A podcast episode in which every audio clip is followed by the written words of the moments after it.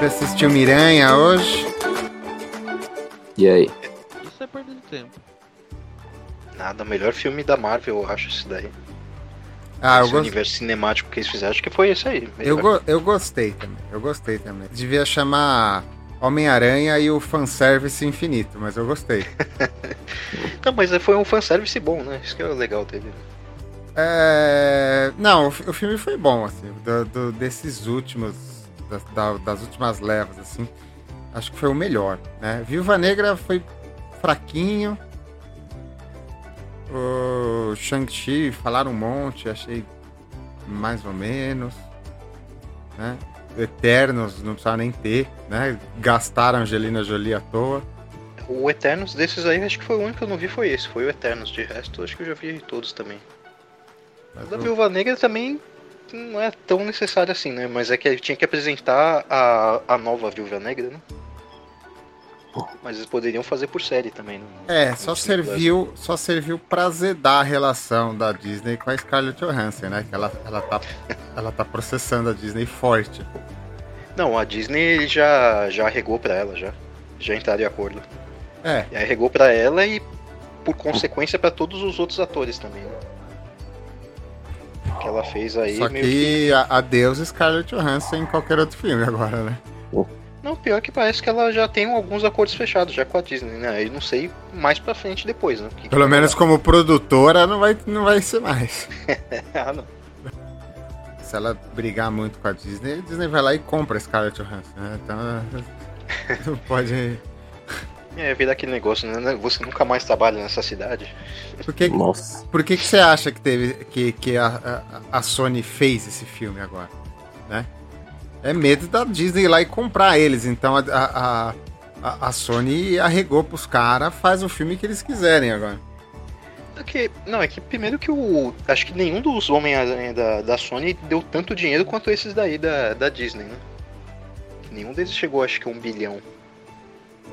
E a Sony, se não me engano, tem um contrato lá que se ela não fizer um filme de tempos em tempos lá do Homem-Aranha, ela tem que devolver para os direitos pra Marvel, né? Ah, assim, um bilhão bruto, acho que nenhum deu. Só que se você, se você corrigir pela inflação, o segundo Homem-Aranha bateu. O segundo Homem-Aranha tem uma bilheteria de 830 milhões, um negócio assim. O segundo lá do, do Tobey Maguire. E já soltando um spoiler na cabeça do podcast, o Tobey Maguire tá, tá um pouco velho, né? No, no- É, eu achei que tá meio caidinho. né? Né? É o vovô Aranha no filme. Já deu, já deu, já deu um spoiler. Todo mundo sabia disso, mas é bom confirmar. O vovô Aranha está nas telas.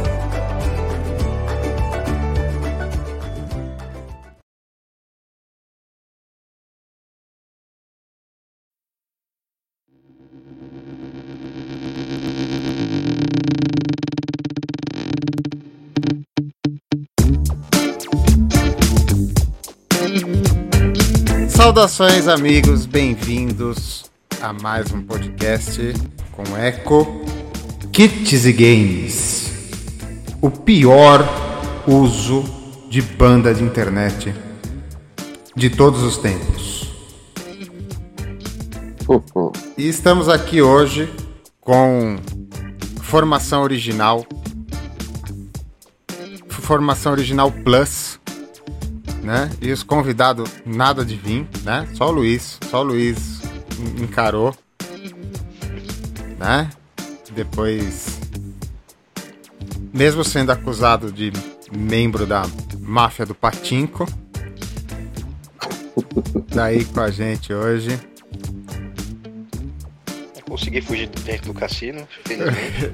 Vai ter que se explicar. vai ter que se explicar. e o tema de hoje, a gente vai trazer um repeteco de um podcast, um podcast que a gente já gravou, mas se perdeu no limbo. Hoje a gente vai falar sobre a briga da quinta geração.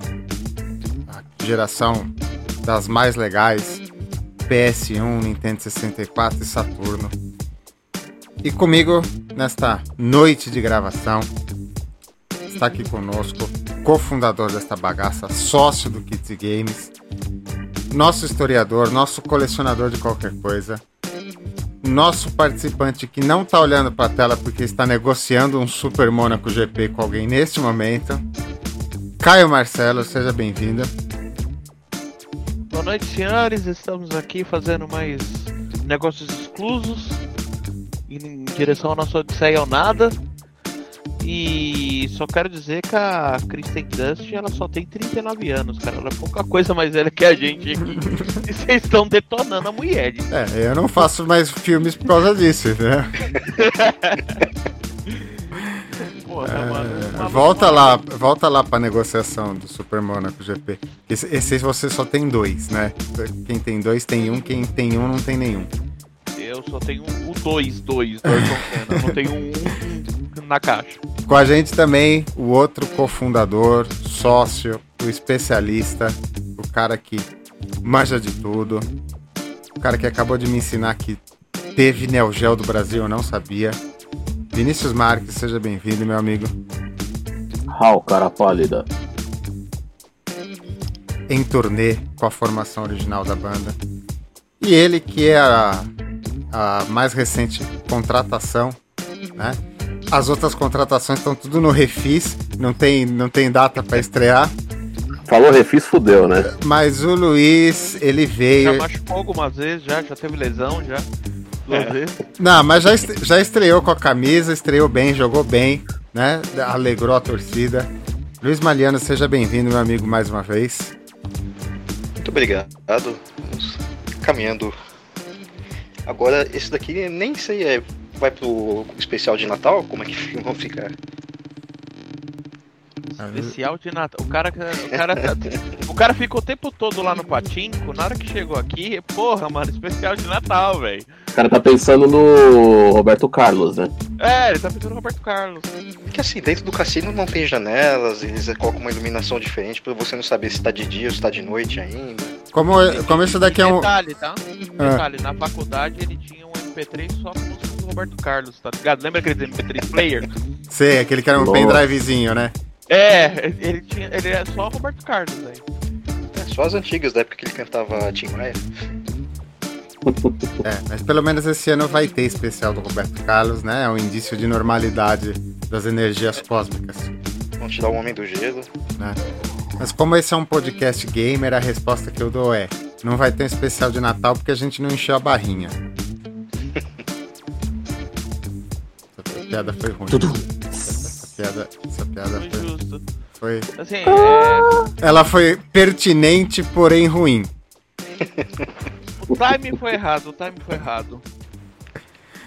Mas especial de Natal já teve uns dois aqui? É, Tá bom, a especial de- agora é especial de Natal, porque a gente vai falar de Nintendo 64. Meu primeiro Nintendo 64 eu ganhei no Natal de 96.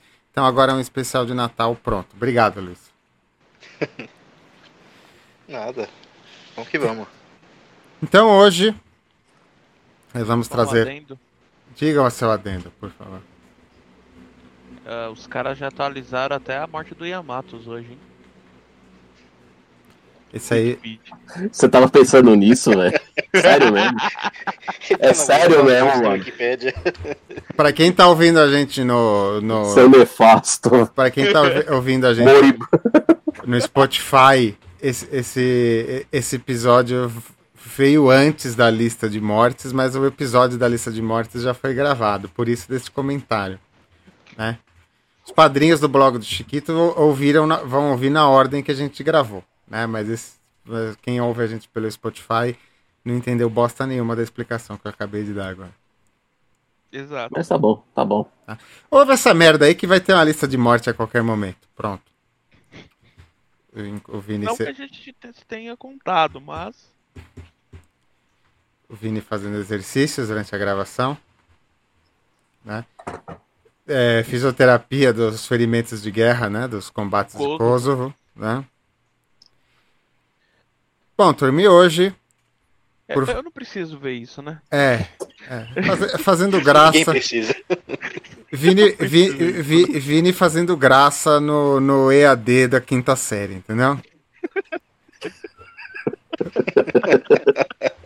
Bora, vai. Se Vamos, achar fa- mais alguma coisa que eu faço, né? vamos fazer o que a gente faz de melhor, voltar para aquela época que nós éramos jovens, que nós andávamos calça curta na rua, ah, bárbaro, que a gente ia comprar jogo 3 por 10 na Barão de Limeira, ia comprar controle falsificado na Galeria Pagé, né? 25 de março, eu ia na 25 de março. Metrô Santana. Umas três vezes por semana comprar videogame. Vamos voltar para os meados dos anos 90. Época feliz, época boa. Real um para um. Novos videogames. Windows 95. Pão. Vamos falar da quinta geração de consoles. Geração que eu estava comentando antes aqui da, da gravação. Foi com certeza a, a geração que eu mais joguei de todas, porque foi a geração que passou durante a minha pré-adolescência, adolescência. Então era um jovem, um jovem garoto com meus meus videogames, meus amigos jogadores de videogame, torneio na Jorge. casa, torneio na casa dos outros, visitas frequentes ao tio Jorge na, na, na locadora da Maria, né? A gente conhecia, a gente conhecia o velho pedófilo da locadora, a gente sabia que ele era, Jorge. a gente sabia que ele era pedófilo, né?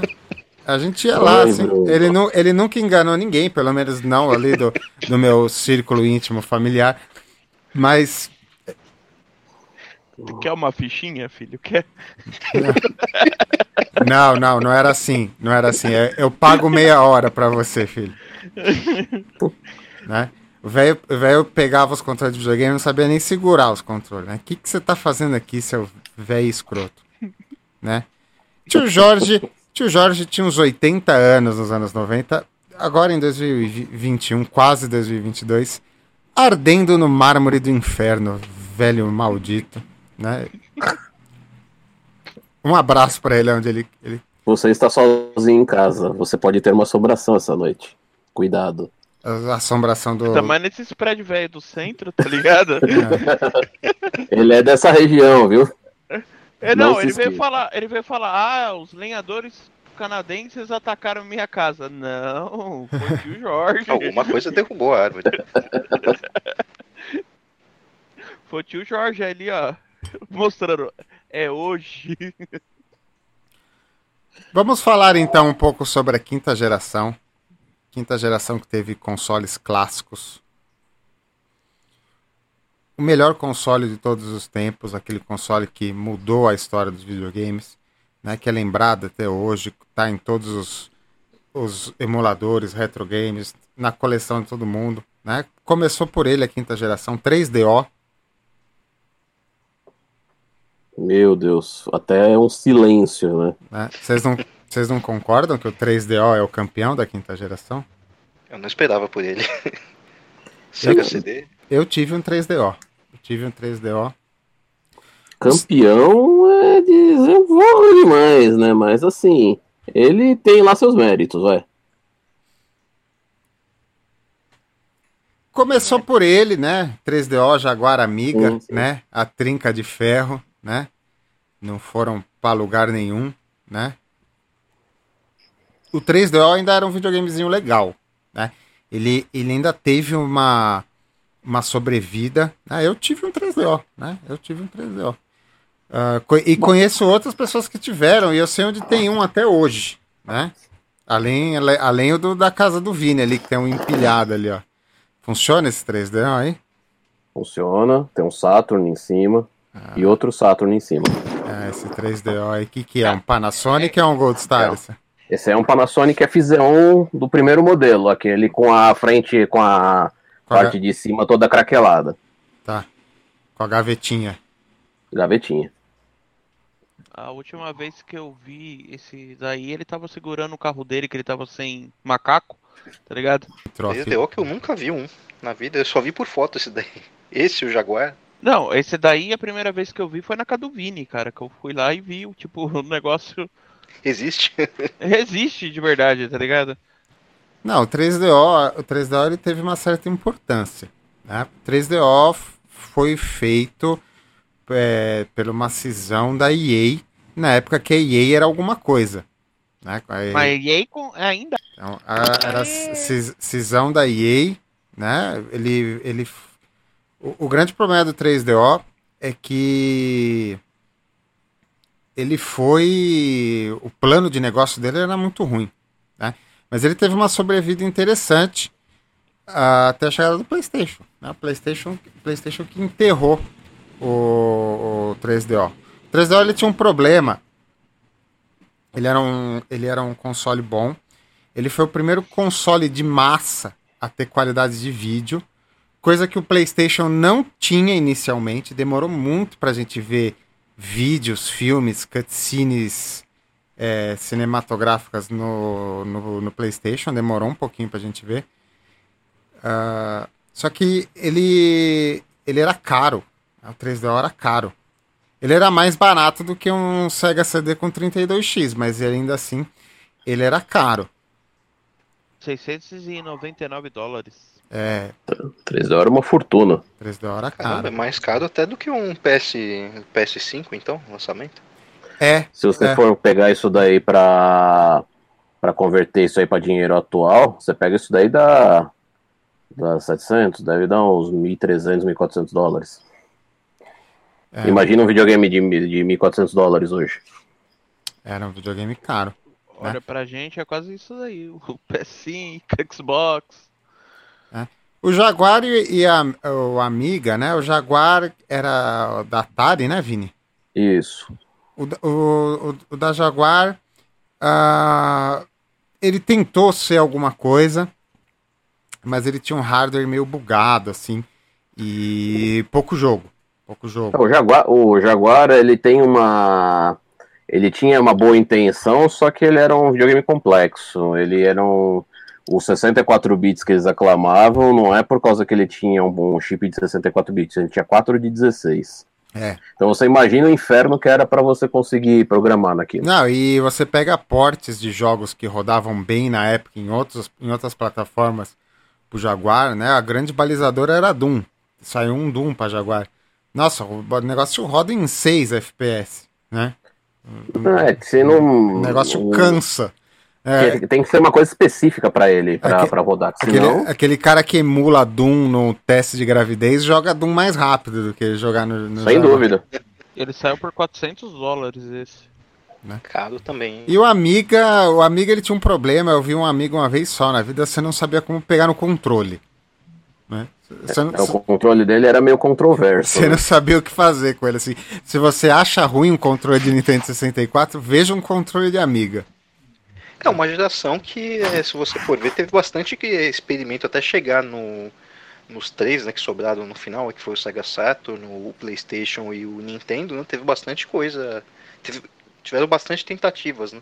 É, teve o Amiga, teve o Jaguar, o 3DO, Teve os, os consoles japoneses também, que não, a gente acaba não entrando muito na. Teve, né? Uma versão do, do PC Engine, né? É, que tinha o, o PC FX, né? O FX. Tinha, tinha o Bandai Pippin. Tinha que ele era feito em conjunto com a Apple. Aí, e tinha aí... os da Fujitsu também, aquele FM Town, é, essas mas, coisas. Mas esses daí foram nicho até no Japão, né? Pra nós é. Eles eram muito. Ele é o, principalmente esse FM Towns, ele era meio que um computador, né? É. Então, ele era. Ele tinha jogos legais, tudo, só que assim, não. É uma coisa que não ia dar certo pra cá. Mas qualquer o, maneira. O, mas o 3DO, ele já era um videogame com cara de videogame. Né? Ele, ele não, não, não foi pra frente por, porque o PlayStation enterrou ele. Né? É, ele, o, a ideia dele era boa, que ele, o, ele é um videogame, ele, ele foi feito por um do, a, ele foi idealizado por um dos, dos criadores da Electronic Arts. É, a gente já falou aqui. Tinha, né? Então. Aí, aí... aí nós tivemos uh, a entrada, né, do primeiro grande player, né? Teve uma história bastante curiosa, né? Uh, uh, o famoso su Super Nintendo PlayStation, né? Ele existe, né? Acharam um no mundo, né? Sim. Uh, ninguém sabe o que funciona dentro dele porque só acharam o videogame e não acharam, acharam só um CD de, de demonstração. né? É, funciona o Super Nintendo. É, o Super Nintendo funciona, né? Mas ele tem um drive de CD, ninguém sabe o que, que coloca ali dentro. É, eles conseguiram fazer rodar alguma coisa assim pelo OS básico que ele tem, mas não dá para você saber em relação ao desenvolvimento de jogo porque não tem nada. E começou no puro recalque, né? Porque uh, a Nintendo deu uma de Nintendo, né? Trocou de parceiro aos 45 do segundo tempo, né? Quem a, a história é o seguinte, para quem não conhece é o seguinte, uh, a mídia cartucho né? É, tava tava começando a cansar os videogames logo no, no, no, no, começo dos anos 90. Tinha uma mídia nova circulando, que era o CD. O CD tinha uma capacidade de dados muito maior. Né? Um CD Sim. tem aproximadamente 700 MB de memória, né? Mega, megabytes de memória. Enquanto que o cartucho, por exemplo, o cartucho mais pesado do Super Nintendo teve 8 megas, né? 16 megas, parece. Então, em, mega, em megabytes é quase isso. Né? Não chegava a 10 mega. Então, a, a, o, o, cartucho tava com os dias contados, o CD tava vindo aí, né? O CD ele já era uma realidade para música, mas no começo dos anos 90 já estavam é, usando o CD para dados. Só que o CD tinha um dono, né? O CD tinha uma patente. Quem dividia a patente era a Sony e a Philips. Né? A Sony tinha a patente do disco e a Philips tinha a patente de alguns componentes do leitor óptico. Então todo mundo que tinha que fazer qualquer coisa com, com CD até o começo dos anos 90 tinha que pagar uma bola para as duas. Né? Tendo em vista isso, né, a, a, a Nintendo achou justo chamar a Sony para desenvolver a mídia de CD para o Super Nintendo. Eles queriam dar uma sobrevida para o Super Nintendo colocando mídias maiores, né? Igual, igual eles já tinham feito, por exemplo, no Famicom japonês, que tinha ganhado o sisteminha de disco lá, que era, um, que era uma melhoria mais ou menos nesse sentido. E foi na trairagem, né? Aí eles, eles botaram a Sony, só que o presidente lá da Nintendo, que me fugiu o nome na época. O Hiroshi Yamauchi. O Hiroshi Yamauchi, esse mesmo, né? Ele, ele tava meio ressabiado de usar CD, porque o CD uh, ah, não, era, não, não era a mídia deles, né? O cartucho era a mídia da Nintendo, todo mundo que produzia cartucho tinha que pagar uma grana pra Nintendo. E ficou com medo da Sony e trocou de fornecedor do CD é, no meio de uma E3, numa E3 da qual a Sony já tinha anunciado a parceria. Então a, a Sony fez uma apresentação no dia, no dia seguinte a Nintendo veio e de vez anunciar a Sony como parceira, anunciou a Philips. Né? Coisa absurda. Foi uma coisa absurda, porque primeiro criou uma aberração, que são os jogos licenciados da Nintendo pro, pro Philips Aquele, o CDI. O CDI, esse mesmo. Né? É, criou um aparelho nada a ver, por causa que eles usaram a tecnologia de CD para fazer um CD de vídeo, que era esse Philips CDI, com jogos licenciados da Nintendo. Ele não era um videogame, não era não bem era nada, um né? tocador né? de coisa, não era nada. Ele não era nada. Era uma coisa estranha. E, a, e o mesmo medo que a Sony teve, que a, a, a Nintendo teve com a Sony, teve com a Philips e acabou não lançando o seu aparelho de CD, né? Acabou. Isso gerou, isso gerou duas coisas para Nintendo graves. O atraso na entrada da quinta, da quinta geração. Ela veio entrar na quinta geração em 96 com o Nintendo 64, que a gente vai falar dele hoje. Gerou outra coisa ruim para Nintendo. Uma Sony mordida pra cacete e já com know-how suficiente para tentar arriscar o seu, seu console próprio. Né? Ainda teve um aninho de experiência é, para pegar as manhas quando forneceu a mídia de CD para a Sega, né, para montar o Transformer da Sega.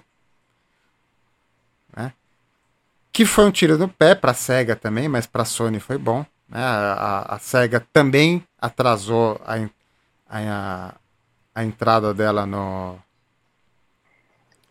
na, na quinta geração. a SEGA é as cagadas dela, né? Não, a SEGA cagou demais também, né? A SEGA cagou.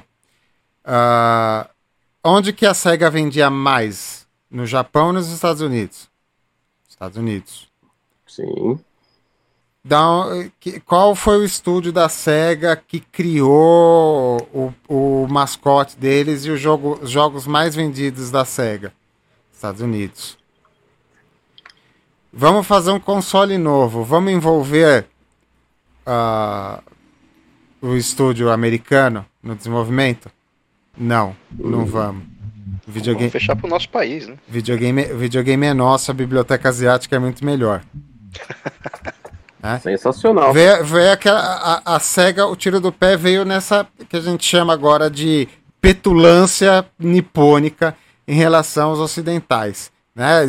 Quem fazia ganhar dinheiro era a SEGA americana e os caras censuraram os americanos de participar do projeto da quinta geração. E, a, o negócio estava tão organizado, né? que eles resolveram tirar uma quinta geração do bolso deles, né? Então vamos fazer nós aqui uma geração rapidinho. Nasceu o primeiro Sega CD, depois o 32X, né? Que deve ter uma biblioteca maravilhosa de uns seis jogos, sei lá quanto que tem, né? No Japão.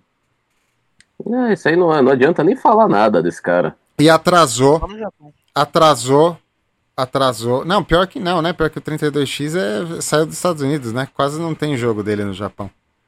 Só que é, ele, ele, ele, ele, serviu para atrasar o Saturno, né? E, e embaralhar a, a base instalada. Porque o pessoal ficou confuso. O que, que é? Eu vou comprar Saturno? O que, que eu faço com o 32X? Né? Comprei o 32X, era caro para burro, não tenho dinheiro para comprar o Saturno, né? Então, assim, a SEGA cagou na própria cabeça, sem falar o fato que eles fizeram o Saturno. Né? O Saturno, se eu não me engano, foi o primeiro da quinta geração desse, dos três grandes players que a gente vai falar hoje. Né? Sim, sim, ele saiu um mês antes, praticamente. Ele, sa ele saiu um mês antes, uh, numa campanha de vendas desastrosa também, principalmente nos Estados Unidos. E, e remendado, né? Porque ele era para ser um console 2D e alguém pegou um teaser de um, de um, de um PlayStation por aí, falou: não, Saturno tem que ser 3D também, né? Aí vão lá, botam um apêndice no Saturno para o Saturno renderizar polígono também. Saiu um videogame caro, Saturno era caro, né? Dois processador, né? era, era caro para época, não como um 3DO, mas era caro. Difícil de programar, né? Vocês re... Não sei se vocês já repararam até hoje, não quase não existe emulador para Saturno. Né? Difícil de programar, difícil de fazer jogo. E um mês depois saiu o PlayStation.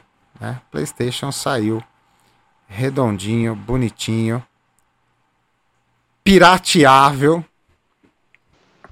Né? Ajudou muito aqui no Um Brasil. assunto polêmico, mas ajudou a criar uma base instalada forte em países terceiros mundistas como o nosso aqui. E reinou absoluto, né? Apesar de que uh, ele sofreu concorrência por alguns anos de videogames da geração anterior. A Super Nintendo foi o grande, fez frente ao PlayStation por muito tempo, mesmo porque a, a Nintendo só tinha o Super Nintendo, né? E Virtual Boy, talvez. Não, né? Uh, Virtual Boy não dá, nem pra, não dá nem pra entrar nessa conta. Virtual Boy só oh. serviu pra demitir o cara lá e ficar. Ah. E só tinha o Super Nintendo e o Nintendo 64, entre atrasos e decisões erradas, só veio aparecer lá final de 95, depois lançado pro público em 96. É que demorou um pouco também pra entrar o, até os. É os desenvolvedores pegarem a manha também de programar pro, pro PlayStation, né? Que aí começou a aparecer aqueles jogos com uma diferença brutal, né? Pro, pra concorrência aí que o PlayStation deslanchou, né? O, é, o PlayStation ele tinha, tinha vantagens e desvantagens, né? O Mas eu lembro, eu lembro dele ter saído já com bastante jogo. Não, o PlayStation ele tinha, ele era, ele era bem simples de, o, de, de ser programado o jogo nele. Então, o, quando saiu a, a versão japonesa, ela já saiu com uma biblioteca razoável, já tinha jogos ali, ela tinha apoio principalmente da Namco, Da que Square. era, que era uma grande produtora na época de arcade, né? Ela, concor ela concorria direto com a SEGA. E eles exportaram os principais jogos de arcade da, da época deles, eles exportaram para o PlayStation. O, acabaram sendo exclusivos nessa geração para a Sony. E isso gerou no, no PlayStation o, alguns dos carros-chefes que eles precisavam para poder reinar nesse começo, né? Aí, no, no segundo momento, entrou a Square, né? Que com a, entrou depois a Enix, virou, acabou virando Square Enix, né? Nessa época elas ainda não eram uma empresa só. O, o Final Fantasy VII era para ser um jogo do exclusivo do Nintendo 64, só que Desde que o devido- Nintendo 64 fosse de CD, né? Coisa que Isso. negaram pra eles. Aí, devido a esse caso dele ser cartucho, dele ter uma, uma quantidade de memória limitada para eles poderem trabalhar, a Square pegou o, o sistema de desenvolvimento, né, o kit de desenvolvimento do PlayStation, viu que tudo que ela precisava para desenvolver o jogo ali era possível. Acabaram se acabaram se entendendo ali, fizeram uma exclusividade com a com a Sony e virou um dos carros-chefes do PlayStation, né? O, os jogos da, os jogos da, da Square, principalmente final, depois do Final Fantasy VII. E por Então- aí, muito do, muito do que a gente conhece tá ali, tá, vem desses dois passos chaves da Sony. E só deixou a Nintendo praticamente sem uma biblioteca de RPGs, né? Que foi praticamente tudo que a Square fazia um monte de- desse gênero aí. E foi praticamente tudo pro PlayStation, né? Que É, a Sega o- também não tinha muito. E fora o estresse, né? Que os caras os cara da Square não podiam an- andar no. Na, na, na calçada da Nintendo que tomavam pedrada. Ah, aquilo lá na época foi complicado. O, na, né, nessa época, a, a SEGA, quando lançou o, o Saturn no Japão, o Saturn ele foi durante muito tempo o principal console no Japão. Ele, ele batia o PlayStation mês após mês, né? foi até, até a época do lançamento do Final Fantasy VII. O Saturn ele ainda era o console mais consumido no Japão. Só que essa, só que essa conta se dava muito ao quê? O pessoal gostava muito de arcade de Virtua Fighter, essas coisas, né? E tinham é, tinha muitos campeonatos, era essa cultura de arcade era muito muito difundida, é até hoje, né, lá no Japão. Falando em Então- arcade, a gente pode colocar então na quinta geração os dois Neo Geos também, né? Não, o Neo Geo é considerado quarta. Ainda é quarta? O Neo Geo é considerado quarta. Mesmo custando um apartamento de dois quartos Ah, o- em Copacabana? A diferença de um Neo Geo para um Mega Drive, você sabe qual que é? Não. Velocidade de processador e quantidade de memória. Ah, Eles mas são. você- a- O Neo Geo tem um cartucho enorme com dois slots. Sim, mas é por causa que você ele consegue trabalhar com muito mais memória, mais memória RAM, memória de vídeo. Só que assim, o processador é o mesmo do Mega Drive, o processador e coprocessador. Ele só tem um chip de som mais poderoso. Então, com os players, com os players PlayStation, Saturno, Nintendo 64, 3DO. Vamos Esses seriam esses quatro. vamos pra- pôr o 3DO. Vamos fazer, vamos fazer a briga. Nessa geração ainda ou não? Qual? Dreamcast entra no final dessa geração? Não? Dream- Não, Dreamcast o Dreamcast é já é, da, já é da próxima já.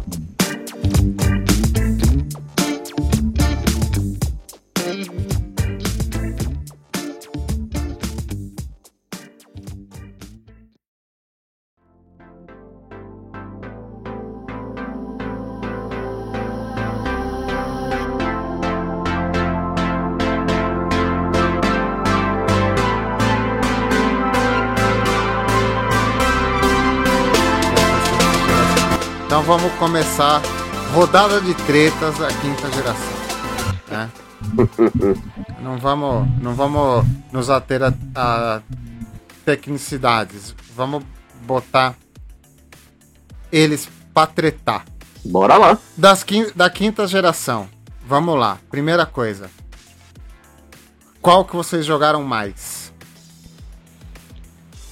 Ó, o Caio. Joguei mais, acho que foi o Playstation, hein? Mas eu tive o Sega Saturn e joguei bastante. Eu tinha os dois destravados, né? Então deu pra jogar bastante coisa das duas bibliotecas, né? O Caio chegou a jogar? Você não chegou a jogar nada, né? Nem Cara, eu eu vou dizer assim, eu cheguei, eu joguei muito todos, por causa que na época eu trabalhava com isso, né? Eu fui jogar eles agora, assim, depois que eu comprei os, os consoles, tá ligado? Certo. Mas eu joguei bastante, assim, o não tem como não ter jogado mais o PlayStation por causa da biblioteca, que é absurdamente maior. Biblioteca É. enorme, né? É impossível você trabalhando com aquilo, você não ter jogado mais, é impossível. Tinha muita merda também, né? Pra não muita ter, pra não merda. falar que não joguei. uma biblioteca japonesa joguei, enorme. Eu joguei a, a- na casa do colega meu, vai, os futebolzinho da vida, né? O Winning Eleven 3 da vida. Certo? Aquele, o Winning Eleven 3 da Copa do Mundo, né? De 98. Que eu acho que é o maior clássico do, do futebol. E Fórmula 1, o jogo de, da, da Indy, lembra aquele Kart World Series lá? Sei. E o Mario Kart, né? Mario Kart 64, que foi os. O máximo que eu consegui jogar dessa geração na época, assim, na casa do amigo meu. É, eu joguei. Eu joguei os quatro da geração, né? Foi a geração que eu tava mais disponível para jogar videogame. Só que é, o, o PlayStation é o que jogou mais, porque era o que tinha a biblioteca maior, os jogos eram mais baratos. Mesmo falando de jogo pirata, era o jogo mais barato. Joguinho legal. foi, foi o que eu mais joguei, né? Então, assim, no, no, no quesito horas de jogo, foi foi o PlayStation também. Então, acho que é, é o, é o campeão de todo mundo aqui. O mais jogado foi o PlayStation. Mas eu joguei bastante Nintendo 64. Joguei o Saturno e tive o 3DO. Tive, fui um, do- um dos quatro caras que teve 3DO. Um- um- eu não, meu irmão, mas a gente morava junto, então era nosso. Um dos Tá quatro. Um dos quatro 3DO. Um é aquele que tá ali que tá com o Vini. Se bobear o meu, porque era igual ao meu. Não, não, minto, minto, minto, minto. Equívoco. O meu era Gold Star. Nossa. né? Eu pensei, eu pensei que era Panasonic e Gold Star, né? Porque eram os únicos dois que chegavam no Brasil, né? Mas eu descobri que teve- tiveram nove fabricantes de 3DO oficiais e 14 não oficiais. Aqui chegava aqui bastante, era o pri- primeiramente Panasonic, depois era o Gold Star e o Sanyo. Esses eram os É. que chegavam O, mesmo. Os o, outros o desisti. eu vim depois, mas na época eu não vi. O Gold Star vinha Sunny, meu Deus do céu. A Gold Star vinha porque a Gold Star é- era a embaixadora do Paraguai, né? Era tudo, tudo que tinha no Paraguai era Gold Star, televisão, videocassete, videocassete Gold Star. Tivemos uns quatro em casa. né? Oito, ca- oito cabeças, todas péssimas. Sendo que o normal é ter quatro, né? Então, ponto pro PlayStation. Agora, dos quatro, na opinião de vocês, qual foi o melhor? Não tem como não dizer que o PlayStation foi melhor. Eu posso, eu, eu gosto mais do estilo de jogo que tinha pro Saturn. Eu gostava muito de jogo arcade, jogo de luta, essas coisas assim. Mas não tem como dizer que o PlayStation não era melhor. O PlayStation tinha o- os melhores publishers estavam lá. Os melhores jogos saíam lá. Não tem como não dizer. É, é, é querer ser hipócrita falar, não, melhor era o Saturn, só por causa que eu gosto. Não, não tem essa. Ah, eu acho que É, eu, eu joguei também, o, o que eu joguei foi esse. eu gosto mais do Nintendo 64. Ah, assim, eu, eu, eu acho que o dentro das limitações das possibilidades, o Nintendo 64 foi melhor que o PlayStation. Não muito melhor, nem acho que quem, quem defende o PlayStation esteja errado, mas não sei, eu acho que eu, eu, gost, eu, eu gostei mais do Nintendo É que 64. foram propostas diferentes, tá? É. Hoje, olhando pra trás, você vê que eram propostas totalmente diferentes. Eu mudo a pergunta aqui. Vamos lá. Se você fosse pra, pra Bendita da Ilha Deserta, você tivesse que escolher um dos quatro, qual que você escolheria? Pra você jogar. Você só vai ter aquele, a Nintendo, biblioteca toda de jogos. Nintendo 64. A PlayStation, acho que fácil, até porque até a biblioteca dele também é muito superior aos outros. Né? É, pela quantidade de jogos bons, tem, tem muito jogo ruim, tem muito jogo injogável, tem muita merda, mas assim, tem a quantidade de jogos bons acaba sendo maior. Eu vou dizer assim, da geração, os, o, o, do, no top 3, um ou dois são do Nintendo 64, sem dúvida. Mas assim, se você for pegar pelo geral, eu conseguiria viver sem esses um ou dois. Mas assim, os outros eu, eu os outros eu iria sentir mais falta, entendeu? Eu não é sei. Só em termos de, é, de biblioteca aqui, isso segundo a Wikipedia, né?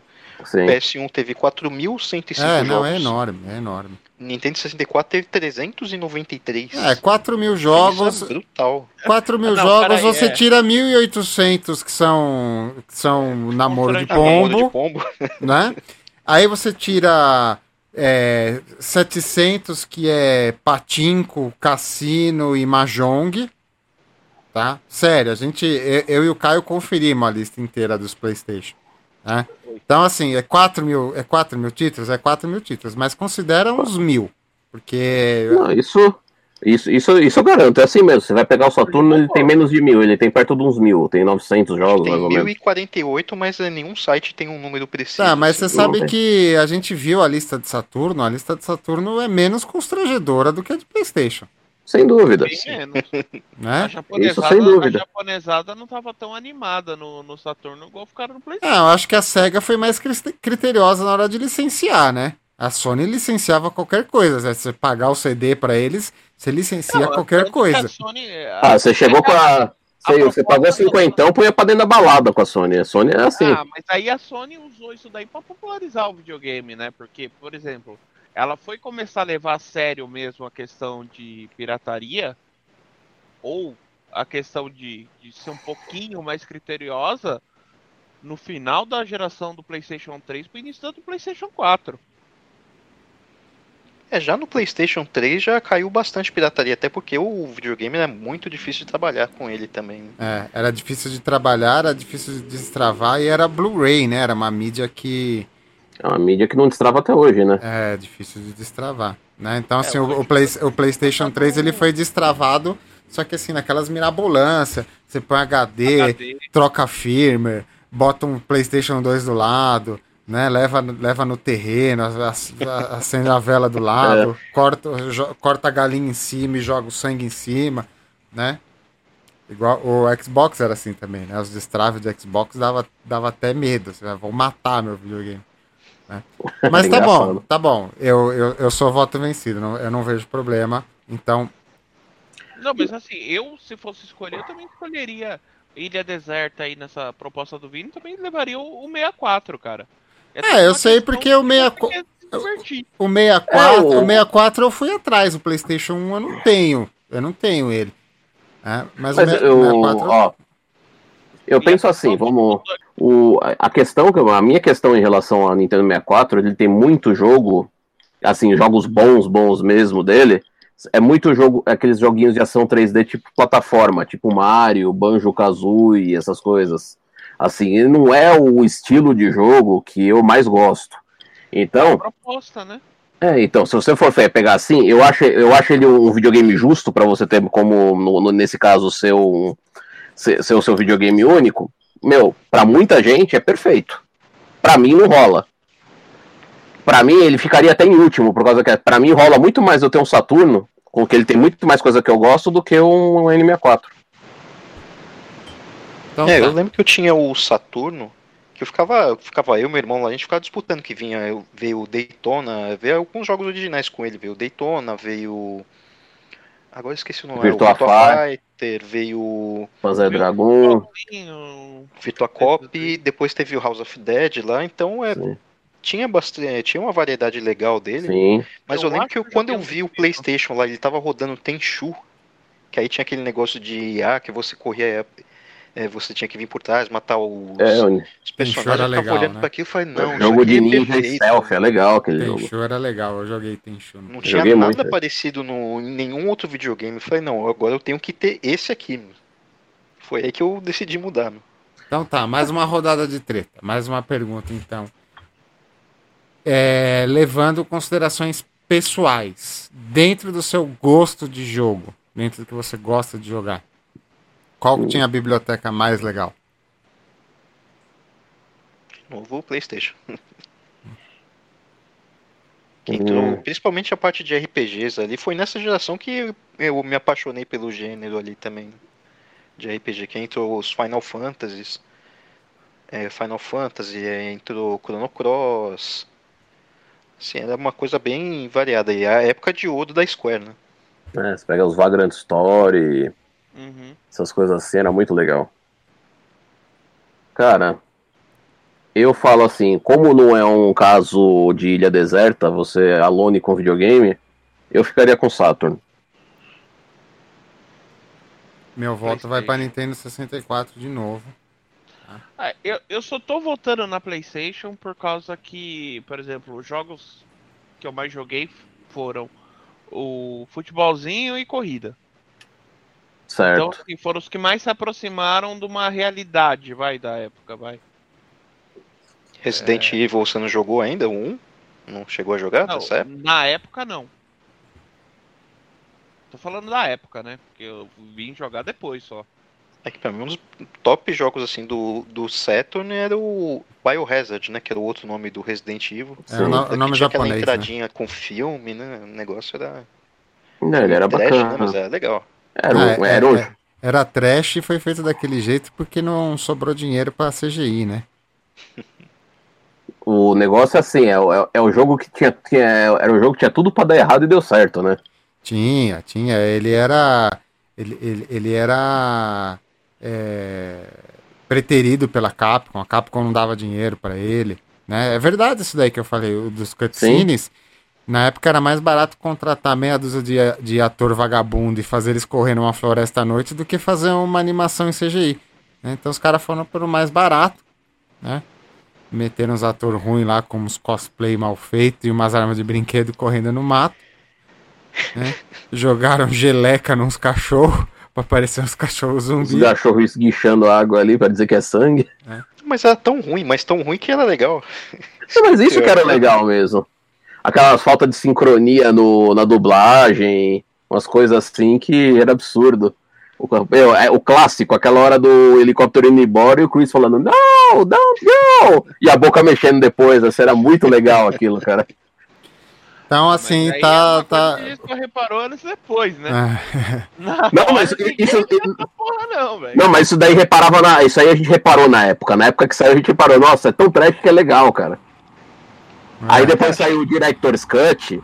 Dessa, Era, é a- era, a era, tra- direct- era trash na época, era trash na época já, eu lembro. Aí depois saiu a versão Director's Cut, que não tem a dublagem desse jeito. é, aí você via que tinha um. que era um pouco mais bem feito, mas aquela da versão americana era horroroso, velho. Aquela, aquela menina gritando lá, o nome do cara, aquele grito que ela dá na, na floresta. Aqu- Aquilo lá, aquilo, aquilo lá não dá. Aquilo, Cara, é muito zoado, velho, mas é muito Cara, legal. Na semana seguinte ela tava gravando um pornozão em Los Angeles, tá ligado? Ah, acho que ela não tinha talento artístico pra pornô, entendeu? Né? Aí foi foda, foi foda. Então tá bom, vai, ponto pro Playstation, né? Então já tá 2 a 0 pro Playstation, né? Porque a outra deu empate. A- Se vocês tiverem que pensar um jogo pra geração toda, de todos os videogames, qual que vem na cabeça? Qual que é o mais Como marcante assim, pra um vocês? Um jogo, assim. Dessa geração. Quinta, assim, gera- quinta geração, qual jogo vem na cabeça de vocês e qual e de qual console? Você quer um por. É um só, um só. Um só, um só, pra, defini definir o vencedor da geração. Eu falaria assim, ele não vai definir o vencedor da geração, mas assim, ele define a geração. Pra mim é Super Mario 64. Pra mim é GoldenEye. É, o GoldenEye foi absurdo. Que negócio de você atirar. Apesar que ele usava a alavanca também do. Daquele controlão. Não foi o primeiro, né? No PlayStation 1 não tinha, né? As alavancas no controle, né? Se eu não me engano. Veio depois. Veio né? depois, Veio, de- quando veio- saiu veio o depois. Saiu em 97. Deu pra aproveitar bem o Dual Logic, né? O DualLogic É. DualShock 1. É o, DualShock, o primeiro DualShock. Teve bons FPS pra PlayStation. Teve os primeiros Medal of Honor, que foram incríveis. Teve o, Sim. Um, um- um jogo do Alien, que foi incrível. Teve, Ah, o Doom e Quake deles são legais. teve bons portes de Doom, né? O Final Doom, que hoje é um Doom bastante ah, aclamado pela, pela comunidade. É né? legal pra caramba do Eu, PlayStation. eu, fa- eu faço parte da comunidade, eu gosto de Doom, né? O Final Doom nasceu no PlayStation, era um Doom de PlayStation 1. Né? Então, assim, eu- Talvez o. mas se, Pra mim, que vem é os Fórmula 1. mas se teve dois GoldenEye e um Mario 64, então é mais um ponto pro Nintendo 64, hein? É, que acho que o- Eu, eu, eu assim, se, se, se se fosse pegar assim, se eu for falar no. O segundo jogo, ele também seria um de Nintendo 64, aí que tá, seria o Zelda. Porque o Zelda eu acho magnífico. Zelda eu é um acho jogo definitivo, né? Zelda Ele é um jogo magnífico, mas assim, ele, ele tem aquele impacto, ele é um jogo perfeito, bom de jogar, ele não, ele não tem praticamente bugs assim que, que de- desmereçam o jogo, mas assim, o Mario 64 ele inovou demais. Eu vou ficar com um PlayStation nessa por causa que nasceu o primeiro Bomba Pet, né? chamava, eu não, fico com chama, PlayStation não chamava, não chama, desculpa, Lu- Luiz, não chamava Bomba Pet na época. Não chamava Bomba Pet na Cham- época, mas chamava PES Brasil. e virou, foi o primeiro. Eu vou ficar com o PlayStation nessa porque, porra, é, pra gente que, tipo, eu, Luiz, que joga futebol pra cacete do videogame. Detalhe, videogame, eu disse, né? Nossa Uhum. física não permite mais a prática desse esporte bretão, né? É, Sim. foi o primeiro que a gente jogou com os times brasileiros. Tá, Quer mas, dizer, né, mas fora do, do Ronaldinho Nintendo, lá Ni- atrás. Nintendo no- 64 ganhou essa rodada, então tá 2x1 pro PlayStation. Tá? Agora, Não, pra va- mim, do jogo da geração ainda fica o Metal Gear aí, eu acho. Apesar de ter várias restrições com o Kojima, né?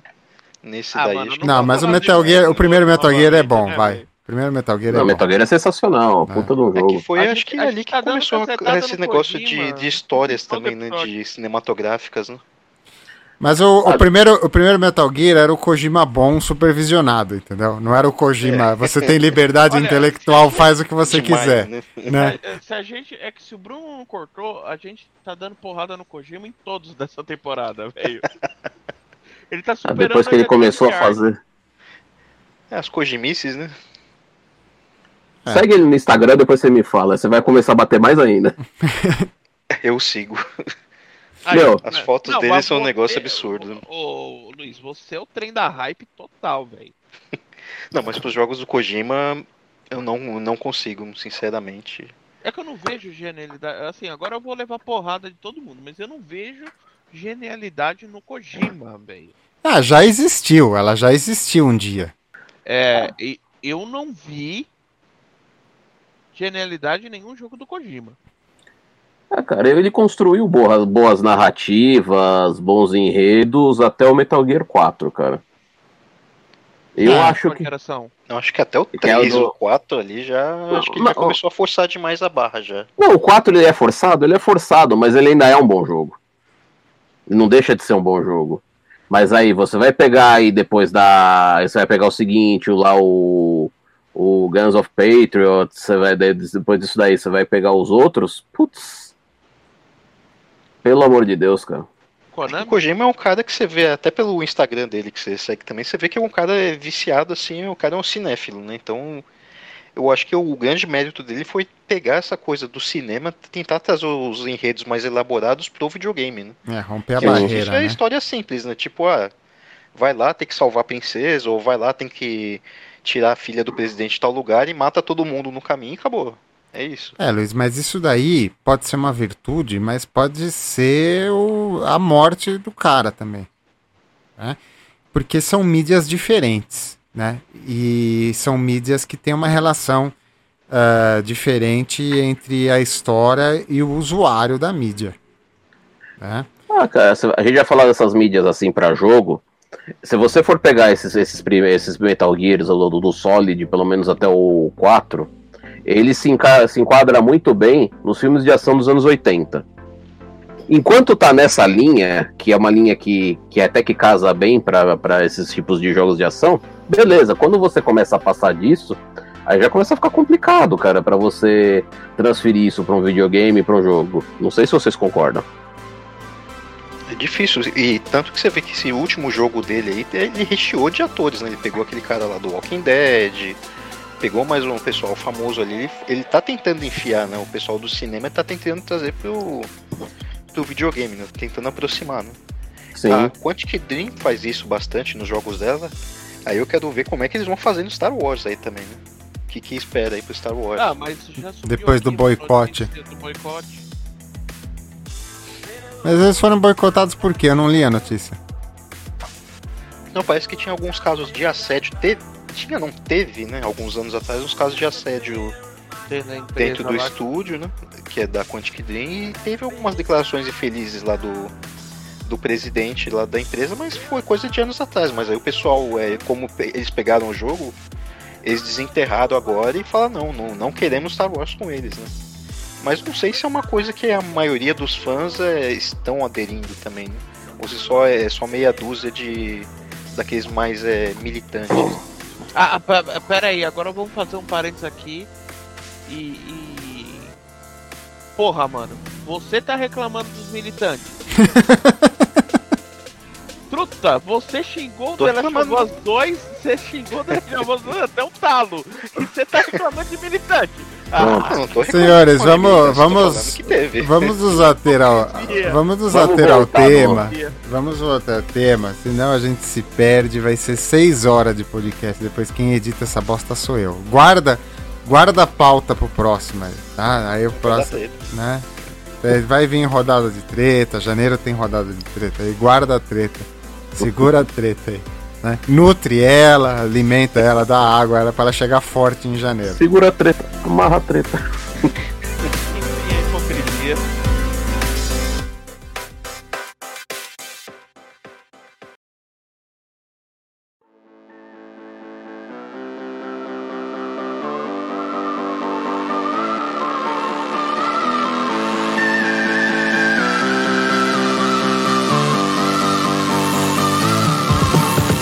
Valendo um ponto negativo, né? A disputa tá 2 a 1 pro PlayStation. Valendo um ponto negativo aqui. Quem convencer nós do jogo mais bizarro de qual console é, consegue tirar um ponto da disputa. PlayStation tem aquele lá do, do, do peixe que não é um o sapo lá. Como que é o nome daquele troço? Do peixe, não é o Seaman, isso é do Dreamcast. Mas ele saiu pro Play também, viu? Nossa, eu jogava um jogo muito bizarro de PlayStation que merecia tirar um ponto do PlayStation, que era o jogo de racha de caminhão tunado japonês. Mano, você quer, quer jogo esquisito de Playstation? É só você meter na área o Pepsi Man, velho. Meteu na área o Pepsi Man e fudeu. O Echo the Dolphin era do. Do Mega. Do Saturn ou não? Mega e Dreamcast. Era da SEGA, né? Era a franquia da, É da SEGA. SEGA o jogo. Falaram que vai voltar, você viu, né? Pô, vocês já leram o enredo de Echo the Dolphin? Os alienígenas pegando os seres do mar. Caralho, velho, que história deprê, velho. Eu pensava que era só um golfinho nadando ali. As aventuras de um golfinho muito louco. Puta história pesada, velho. Você tem que entrar. A, a- a- nave de pesca esvazia o mar pra fazer energia biológica. Aí o golfinho tem que entrar no, no porão da nave do ZT. No final ele tem que se sacrificar. Que caralho de história, velho. Eu fiquei, com- com- fiquei triste de ler a sinopse do, do, do Echo the Dolphin. Olha, lembrando, agora puxei da memória, se eu não me engano, o que é votado um dos piores jogos da história é o do Superman, né? Do, e ele é do 64, não é? É, esse aí tá no. O Superman que não voa. né? O Superman que o maior desafio dele é passar por argolas. Não, voar ele voa, né? O problema é como ele voa. É. Mas ainda fico com jogos bizarros do PlayStation. Né? PlayStation tinha muito jogo bizarro, tinha muito patinco, tinha jogo de mulher pelada e tinha o jogo de racha de caminhão, caminhão tunado, né? Não é qualquer caminhão, é uns caminhão com luz, uns caminhão que parece o trio elétrico da Ivete andando na estrada. Aí você você tirava racha com aquilo. Pepsi Man. Cara, os caras foram puxar a música do Pepsi Man.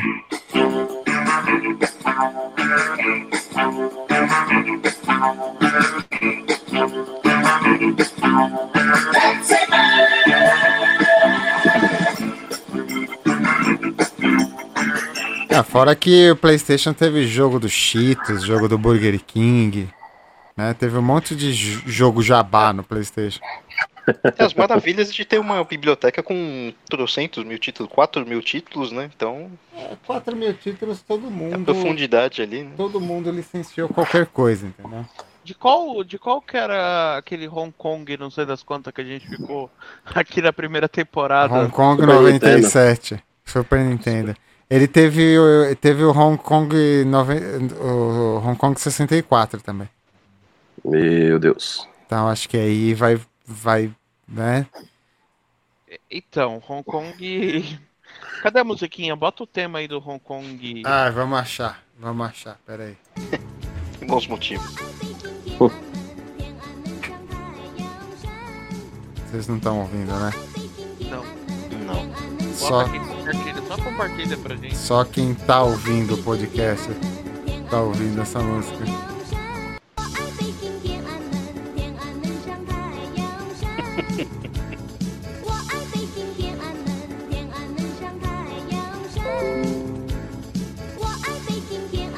Vou deixar de loop, vai ser a trilha sonora dessa parte, né?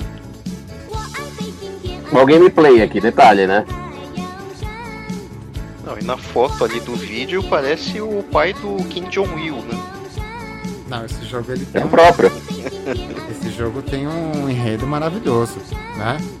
É um clone do Bruce Lee, um negócio assim. É, parece o Jack Chan. Ah, a, a música do jogo é um loop de 6 segundos.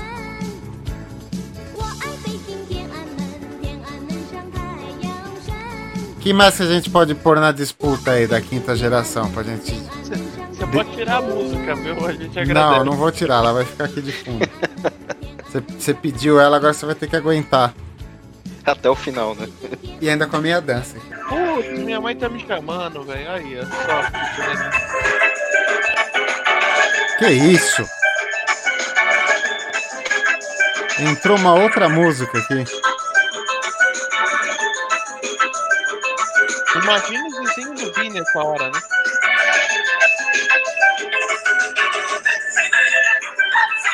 Ah, o Pepsi Ó, Man. Fizeram o Pepsi. a capa do Pepsi. Pepsi Man é um clássico da ruindade. Já deu, já. Ah, mas aí, se, se, se a gente colocar assim, Superman tá na, no, no top 5 da ruindade, tem um jogo que tá no top 5 da ruindade também, é do Playstation, que é o tal do Bubsy 3D. Nossa, esse é Nossa. terrível também, hein? Dá uma briga Puta, boa. se for pegar. Se a gente for pegar assim, fudeu, né? Né? Assim, Dando tira- uma- tirando, tirando os Constrange Game. O jogo Tirando de os, Janken Pão de mulher pelada. é, tirando os um, patinhos, bom. Tirando os patinhos com as mulheres peladas. Aí, ó. Vocês querem. Eu tinha no Sega pra- Saturn. Vocês falam pra guardar pra rodada de treta, mas aí, ó, o maluco se entregando. É, você que velho. botou, você que convidou ele, Caio. Ele é cria sua aqui. Né? ele é sua responsabilidade. Né? Essa vergonha é sua. Ponha modos da sua cria. É, ainda bem que os meus convidados nunca vêm, ainda bem. Ufa. O Vini é tua. O Vini é tua. Foi você que trouxe o Vini. Não, ele é fundador daqui. Ele, tá- ele faz parte da ideia original. Já é monstro criado, não tem essa. Não, eu acho o seguinte. Programa, hein? Eu acho, conversar sério. eu acho o seguinte, voltando ao tema. Né? Hum. Eu falo de É, novo, assim, eu gosto, sabe? eu gosto mais do Nintendo 64 como produto. Eu acho que ele era um produto mais legal, mais bem feito, mais poderoso, né? Apesar do anti-aliasing, né? Eu ainda vou fazer.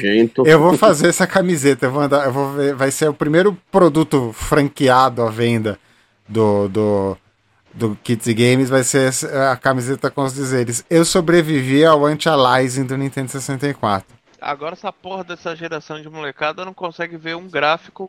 Né? Ai, esse gráfico tá ruim. Mal, mal sabem do Antialize e do Blur do Nintendo 64. O Blur, nossa, o Blur é. Meu Deus. O O Blur, Blur é podre demais, né? né? Uma Aquela. vez eu tava jogando, não lembro, acho que foi o Nintendo 64 na casa do amigo meu. O Mario Kart 64. De repente apareceu um negócio assim na tela. Ah, e pior que tem uns emulador moderno que você consegue desligar o Blur e o Anti-Aliasing, né? Jogar, jogar com uma tela mais limpa. Cara, era bonita a imagem, cara. Ele não precisava É, daquilo. É bonito, era um, um PlayStation melhorado, né? Tem PlayStation melhorado. É, é- é- é tipo resolver, ah, jogo tá pixelado, ah, beleza, bisunta vaselina na tela que resolve. é, ficou é, feio, né? Se você for ver em relação ao PlayStation, eles a parte de a parte de hardware, ele, o Nintendo 64 é a meia geração acima dele. É a única diferença. Vamos lá, mais uma treta agora. Essa acho que é fácil de resolver, me veio agora na cabeça. Qual que tinha o melhor controle? Pra quê? Olha. Pra jogar Ah, o que tinha no videogame, ué. Ah, vou dizer assim, se você for ver.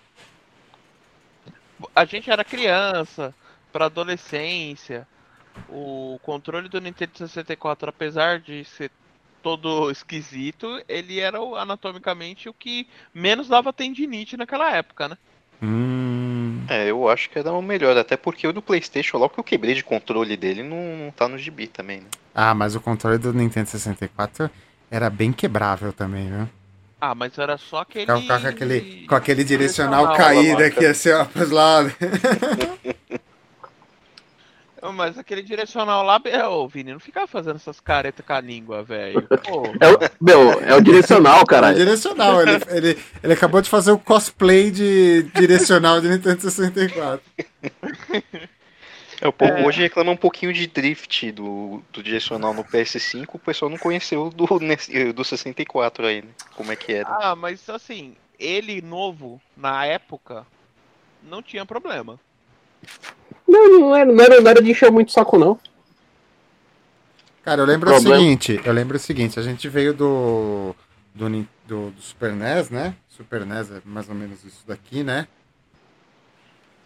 Super NES já foi um choque, né? Porque tinha botão de ombro, né? Já tinha já era 16 botões, você era caceta, quanto botão, né? O, o, o Mega Drive era 3 na frente e acabou, né? Depois veio os botão a mais. O do PlayStation, eu lembro que a primeira vez que eu vi um controle do PlayStation na locadora ainda, na, na mão do tio Jorge, Ah.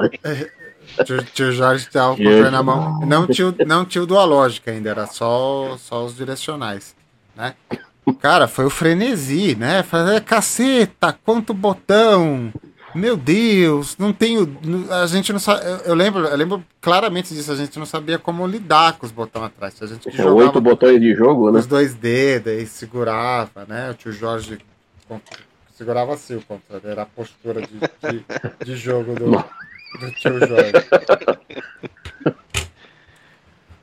Ah, e eu acho o seguinte, o, o. É, esse controle aí. Ele é desconfortável pra caramba. Qual o controle? O co- Esse controle daqui? do PlayStation 1. PS1. Eu acho ele bom, cara. Ele era pequeno, ele era desconfortável, ele quebrava pra caramba. Aí você comprava os, os piratas da Player na 25 Nossa, de março, Aquilo era horrível, velho. né? E quebrava mais rápido ainda. Ele até rangia quando você mexia assim com esforço.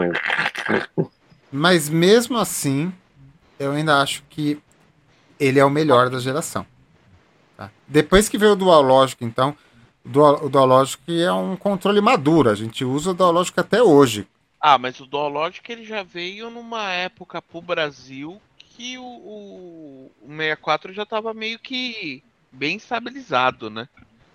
Ah, o que acontece é o Controle. seguinte. O que, aconte- o que acontece é o seguinte. Falando de controle, tá no vídeo. Ah, eu não gosto do controle do Nintendo 64.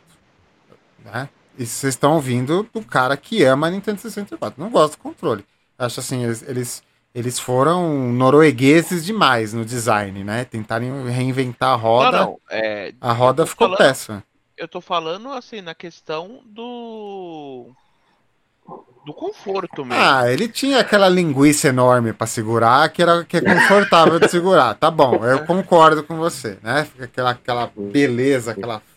Aquela trolha. Cara, mas Quem um, passou pelo Atari, né? um, con- um controle que assim, você precisa adotar uma postura e a partir da postura que você adota, parte do controle se perde, tá muito errado, desculpa. Né? Desculpa. Mas a gente, a gente perdoa o erro, porque na época não- os caras não sabiam o que fazer. Né? E eles precisavam de um controle, né? Isso aí é assumido claramente por quem estava dentro da Nintendo, inclusive. Que ele- eles, eles precisavam de um controle para jogar Nintendo 64, para jogar Mario 64. né? Então o controle, o controle era um controle, era ah, fizeram a mirabolância ali para botar o, o, o Mario 64, porque o Mario 64 ele é um jogo muito revolucionário, né? Ele não foi o primeiro é, plataforma 3D. O, ou- ou- houve outros jogos de plataforma 3D antes do, do Mario. É esse o controle. Aí, a partir do momento que teve Nintendo 64, que teve o Mario 64, começou a sair bons jogos no estilo pro PlayStation. O PlayStation de- demorou para ter, mas teve jogos que demandavam do analógico e eram jogos bons, né? Depois do Bubsy 3D. Não, é que assim, jogo de tiro começou ah, no PlayStation começou a fazer sentido depois do dos analógicos. É, mas o Dual Logic é um controle maduro. né? Até hoje a gente joga com Dual Logic. Até hoje. Até hoje. É, É, em diante É, só foi adaptando, né? né? Ninguém joga com. gerações. Ninguém compra um 8-bit Duo no formato de Nintendo 64. Eles nem fazem essa, essa merda, né? É, tanto que o DualShock ele mudou pra DualSense só, né? Por causa que é o mesmo controle com um pouquinho de inovação. Não, tá evoluindo, tá, claro, tá evoluindo. É, não, ele tá entrou os gatilhos, tamanho, entrou o ele tá touch. o tamanho. Mas é o mesmo controle, é o mesmo controle. É todo mundo, né? o, o, con- o con- coração dele é o mesmo. O controle do Xbox é um Dual Logic de 96, entendeu? É diferente, né? Faz igual, mas não, não- copia, mas não faz igual para a professora não ver. Né? O Só os analógicos um pouquinho de direção, né? Coloca um pouquinho mais acima é, os controles novos do Switch também são Dual Logic lá de 96. Então, assim, é- é- é- a Sony, nesse quesito, resolveu a parada. Ah, é- o controle dos videogames é assim que faz, ponto. Não é o tridente do demônio, não é controle com três botões, igual o Saturno, né? Saturno tinha pouco botão, né? Não, o Saturno ele tem a mesma quantidade. Só Ele- que ele não. Só que ele não tinha analógico. É, ele copiou o controle do Ele Mac. tinha seis de face, é a única diferença. É. O controle do Saturno japonês ele era ótimo, só que ele não era feito pra jogo 3D. Ele não era feito pra jogo fora Patinco, namoro de pombo. Street Fighter. Ele era feito pra jogar Street Fighter, essas coisas. Qual mais? Ponto, ponto pro PlayStation, então. O PlayStation tá ganhando 2 a 1 um, porque ele perdeu, ele perdeu um ponto por ele ter muitos jogos bizarros. Agora tem um ponto que o Nintendo 64 ganha. Fonte de alimentação. Hum? De longe o PlayStation, o Nintendo 64 ganha. Mas por que? Principalmente no FAT. Principalmente no FAT, aquela, aquela fonte interna do, do PlayStation 1. Ela ia embora rapidinho, cara. Principalmente aqui no Brasil, que você tem aquelas, aqueles problemas de. Nossa, não lembro desse problema. Eu nunca tive problema Eu com fonte de nenhum tive, não. videogame. Nossa, tio, é. Cansei de ver é, aquelas assistência técnica dos malucos tendo que trocar a fonte interna do PlayStation 1. É, o, o Caio ele tem um problema de magnetismo, né? Que eu vendi um videogame pra ele, funcionou Não, anos vendeu perfe- Não, vendeu não. Vamos lá. perfeitamente bem na minha casa. No dia que o bagulho Vamos chegou lá. na casa dele, queimou a fonte. Eu tive que comprar uma fonte nova. Vamos Nossa. lá, vendeu não. Vamos lá. A gente, a gente fez um rolo proposto por Vossa Senhoria. Ah, que não deixa de ser uma venda, né? Um escambo também é uma forma de, de, de negócio, né? Mas o, o Caio ele, é uma, ele tem uma personalidade magnética, ele estraga as fontes das coisas. Mas não é, eu nunca tive PlayStation. Eu fui ter PlayStation agora. E tá funcionando sem problema.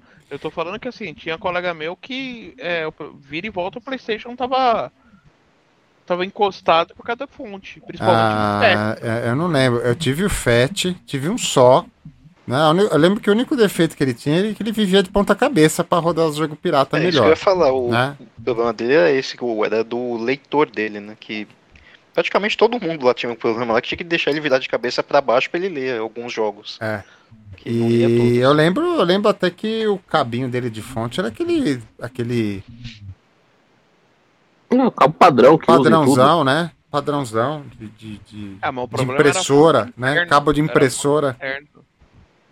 Né? Agora vai queimar aquela formato proprietário do Nintendo 64 pra você ver. É, aquela, aquela merda é cara até hoje.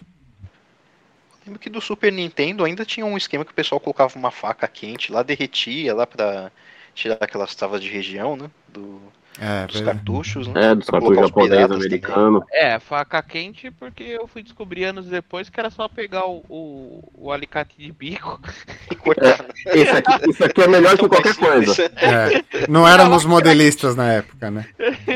O modelista resolveria em dois minutos.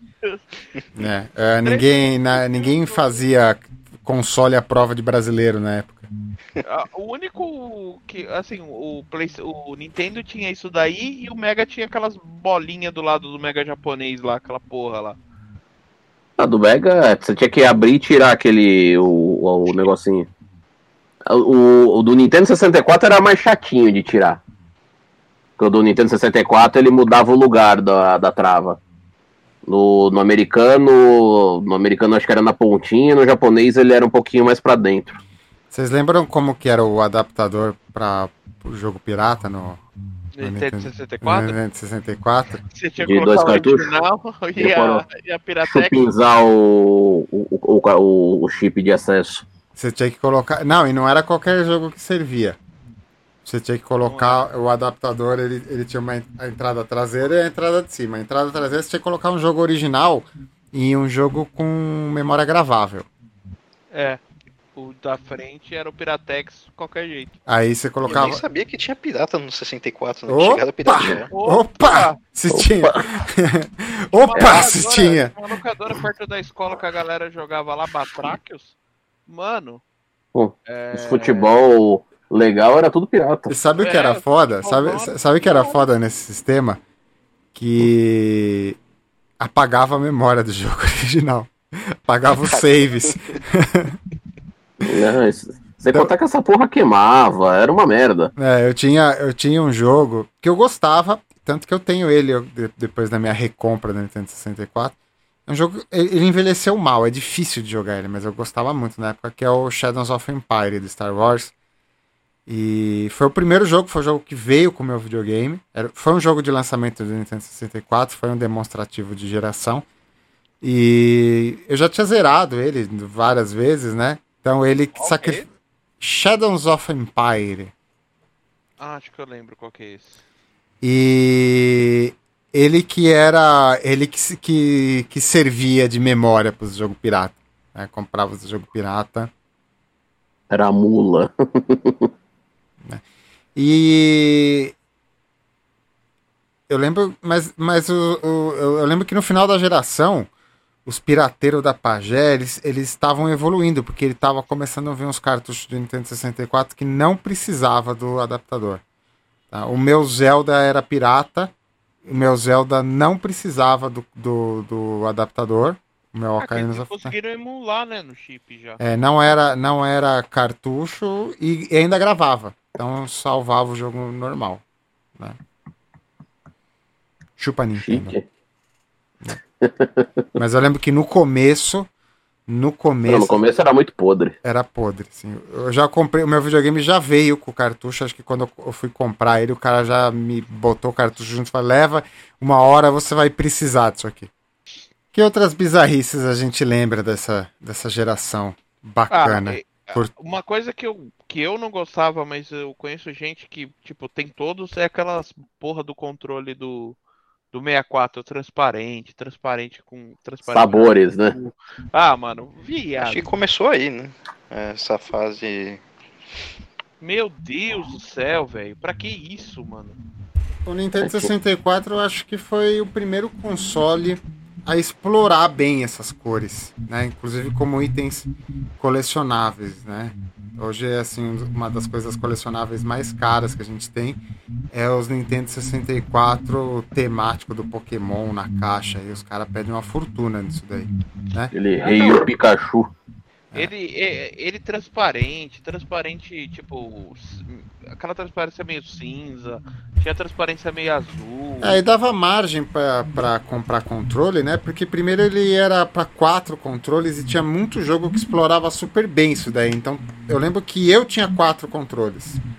Ah, ele tinha, saiu até aquele boomerang, né, pra 8, lembra? É, tinha também. E, e o controle era ruim, então de vez em quando você tinha que ficar comprando, aí dava margem, né? Vinha colorido, tive verde, tive transparente, tive cinza, tive fumê, tive. tive... Nessa época começou a gourmetização do, dos consoles? Tive penteade... penteadeira de puta, tive tudo. né? Eu cheguei a ter. Puta, maior clássico do primeiro episódio. Eu cheguei a ter no, no final do meu, do meu primeiro. Agora eu tenho vontade de comprar pro meu novo. A Magic Cat, se eu não me engano, que era uma empresa que fazia controle, eles corrigiram o controle do Nintendo 64 já na época. Então eles já tinham feito um controle do Nintendo 64 que você, que você tinha acesso ao, ao analógico e o direcional na mesma pegada. Então eles já tinham direcionado tudo para um canto só. E eu tive esse controle, mas assim, meses antes de eu vender meu videogame. E era bom, o controle era legal, era de qualidade. Agora tem para vender uma, uma, outra empresa, né? Fez esse, faz esse controle, parece um Dualogic para vender para você usar em Nintendo 64. Eles fazem uma cópia do controle da Rory, que tinha um que era bem famoso na época. Será que o meu era da Rory? Será que era? O da Rory, ele era um controle que... que chamavam de. É, deixa eu ver. Chamavam de controle definitivo do 64. Porque o Magic Cat era mais volante, né? É, só que aí eu vou. Então, assim, só ajustando um pouco a treta aqui. Isso daí é ponto pro PlayStation que não tinha essas papagaiadas. Não, o, o, o ponto do controle pro, pro, pro PlayStation a gente já deu. O PlayStation até tinha, mas a coisa mais é paralelo do que da, da PlayStation mesmo. Não era oficial. Não, não, é, é, é inventar moda, né? Da PlayStation. Controle, é videogame transparente. Isso daí é ponto pra PlayStation, velho. E talvez pro, pros outros também que não tinham nada disso. Ah, de PlayStation, de versão de PlayStation, eu lembro só da Fat, da Slim. Né? Assim, teve. A gente, não, a gente não percebia na época, né? Talvez o Vini percebesse, porque o Vini trabalhava com isso. Mas do, do FAT teve uns seis modelos. Não, tinha modelo pra cacete. Mas era tudo igual. Era tudo igual. Era só, era só revisão de placa, é, é, revisão de é. canhão, essas coisas. Eu lembro que do Playstation tinha um lá que era o que o pessoal ficava doido lá atrás, era por causa do canhão, que acho que tinha um que era com uma base de alumínio e o outro que era uma base de plástico, se eu não me engano. Ah, os primeiros eram de plástico, problema. aí os mais os últimos o trilho era de metal. É, então, um... mas eram todos iguais, né? É, então, era tudo igual, não era Tem um esquema para vender no no Ali né, que você arranca o canhão do PlayStation 1 e coloca um leitor de cartão, mas não é para todas as placas que funciona. Então... É, você troca o canhão, né? E bota, você coloca um negócio que é um leitor de cartão e ele envia informação para o sistema como se fosse a leitura do canhão. Né? Só que aí você tem um cartão de memória, você bota 64 GB, né? Você, você vai ter uma biblioteca enorme, não muito grande, né? Porque os jogos de PlayStation eles eram grandes. Né? É, Na verdade, eles não eram, né? Na verdade, eles eram pequenos. Só que aí o cara usava 20 mega para arquivo de textura e imagem e os outros 600 mega para trilha sonora, né? Para cutscene. É, o nome disso hoje em dia é PlayStation Mini, né? E eu lembro uma versão do do PlayStation 1 Slim, finalzão já de, de geração, assim, já, já, acho que já até existiu dois já, que vinha com tela. Ele parecia um laptop. Era o sonho dos barraqueiros. Todos os barraqueiros de jogo tinham daquele. Porque Era. o cara já Era testava, vendido, era vendido avulso aquilo. Era- o cara já testava o jogo na hora ali. Né? Um camarada meu teve aquilo lá, era, era bem legal, assim, pra, pra época. Era o foi must. impressionante. Né? Que outros acessórios bizarros a gente lembra da quinta geração? No PlayStation tinha o Pocket Station. Tapete de dança. Lembra do Pocket Station? Pocket Que ele era tipo um bichinho virtual Era um memory card com um bichinho com virtual. uma telinha. É. Cê, cê, Ah, cê mas isso, jogos. aí- isso aí é da biblioteca japonesa, né? É, eu usava muito nos jogos da, da Square Enix jogava aqui, o que usava essas merda aí. É, que eu lembro que tinha até um do Final Fantasy, acho que é o 7, se eu não me engano. Não sei se é o 7 ou se era o 8. Acho que era o 8 Que e o 9 que te Que usava meio que um, tama, uma- um Tamagotchi lá, que era um Chocobo, né? Que aí você. Que era o- uma espécie de uma montaria que tinha no jogo. É, Sim. é, Que aí é. você criava ele e aí ele tinha um especial fudido no jogo lá, que era o- um dos poucos que dava. Que passava do, é, dos cinco dígitos de dano. Assim, é coisa que pra forçar o pessoal pra, pra comprar também. Ah, fico feliz de ter comprado esse videogame só agora, essa geração só agora, viu? Pocket Station te dava Deus. bolinhas extras no patinco, entendeu? Mais ou Também. menos. Aí, ó, já vai atrás. Vai E- pagar uma fortuna. E foi mais ou menos o memory card do Dreamcast, era assim também, né? Tinha um É, o VMU. né? Ele é Videogame- assim. Videogame dentro do videogame. É, mas esse pelo menos tinha uma funcionalidade mais Definida, né? definida, não é que nem essa porra do Pocket Station. É, toda geração eles tentam enfiar alguma coisa é, nesse estilo, né? O, que o. Quer dizer, Oh. pelo menos a partir dessa, né? Que aí você vê o. O Wii U, se eu não me engano, né? Que tinha aquela, o controle com a telinha lá, que era interativo. Aí já o PS4 já tinha esse.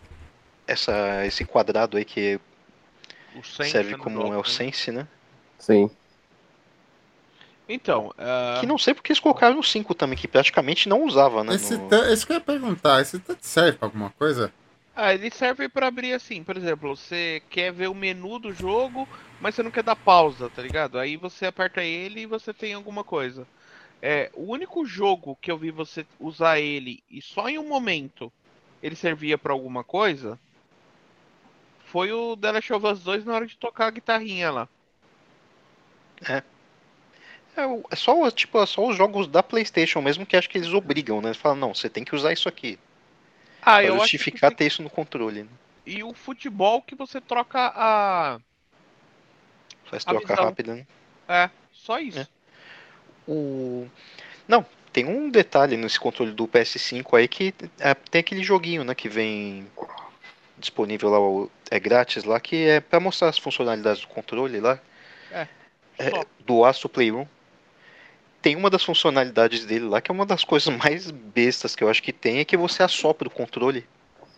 Que você tem que assoprar o controle por baixo lá, que aí tem uma função no jogo lá, que ele pega Ah, o mas que você isso eu assoprou. acho que já teve num dos Game Boy, agora não lembro. No, no, no DS tinha. no, no, no DS, né? Que tinha No isso. DS tem isso. Que você é é uma, um jogo aleatório lá que você tá num barquinho e não tem um vento e você tem que assoprar pra ele. É mais ou menos isso que tem no, no Astro Playroom lá. Que aí você assopra, aí o barquinho pega o vento e aí ele segue em frente. É.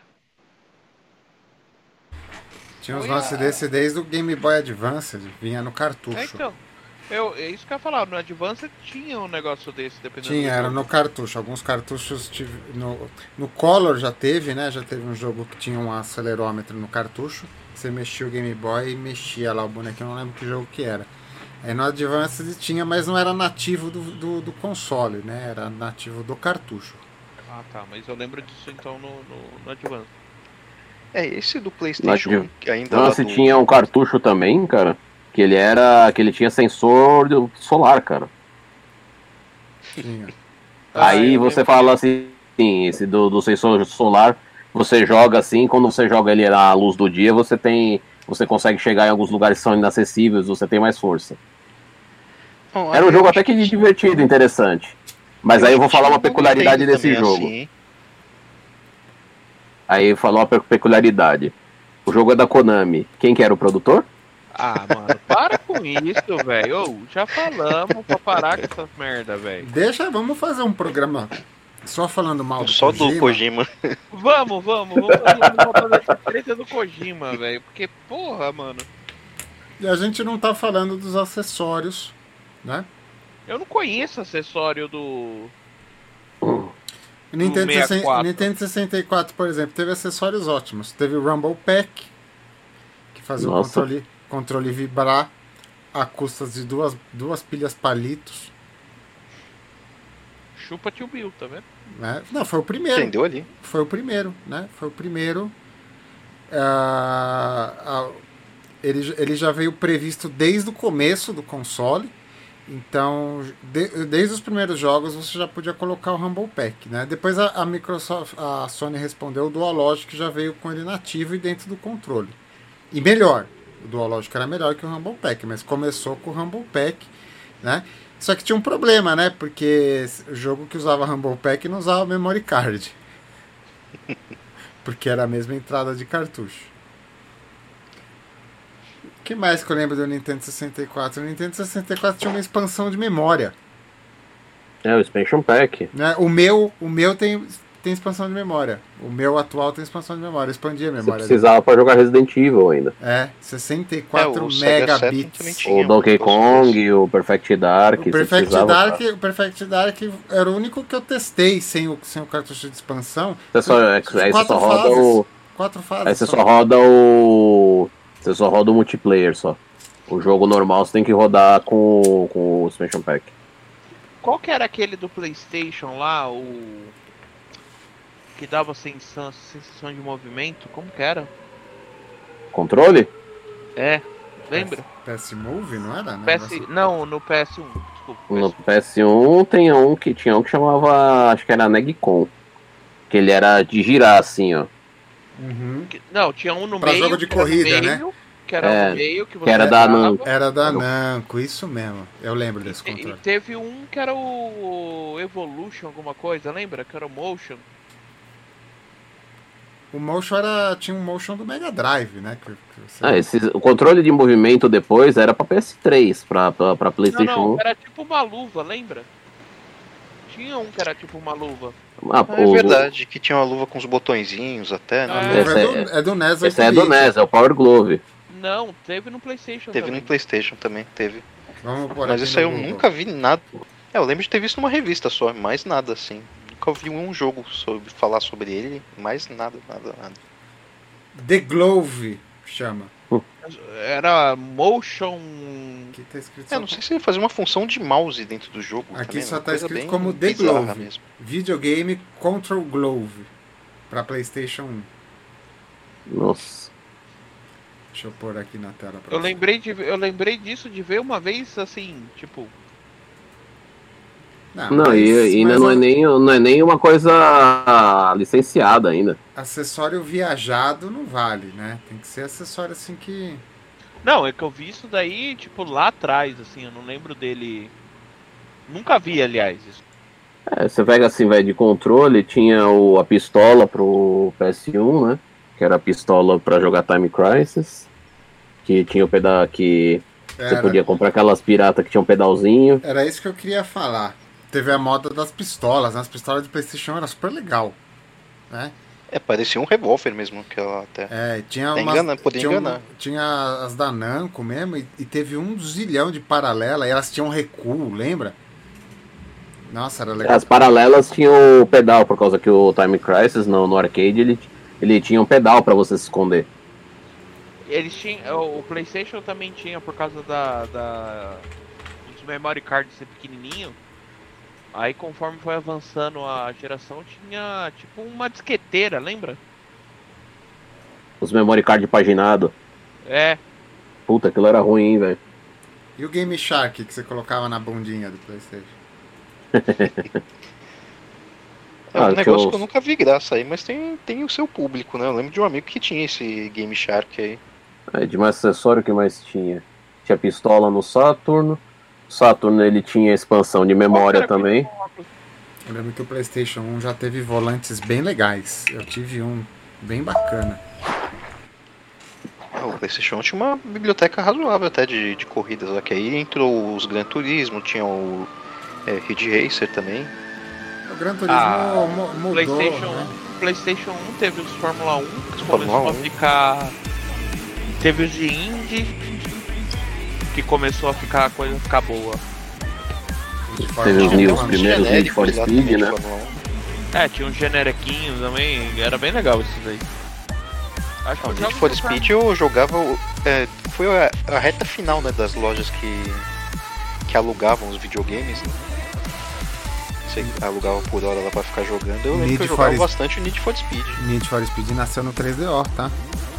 Não, Sim. o, Não, cacete. videogame. Não, pera aí, cara. Deixa eu terminar, porra. As locadoras que alugam videogame foram até o 360. Não. Tem até hoje, se Tem até bem, hoje tem até no, hoje. no interior, em Serra Negra, tinha uma funcionando aí. Serra Negra não tinha mais. Mas um camarada meu que tá morando em Caconde tem duas lá. Mas é o que? Estilo Lan House lá com as TVs e os videogames lá plugados. Isso, Lan house- hora. As duas coisas, tem Lan House e os videogames plugados na TV. Caramba, eu achei que E tava o- extinto. E já. o cara controla igual nos anos 90, no timer da televisão. O bagulho é louco.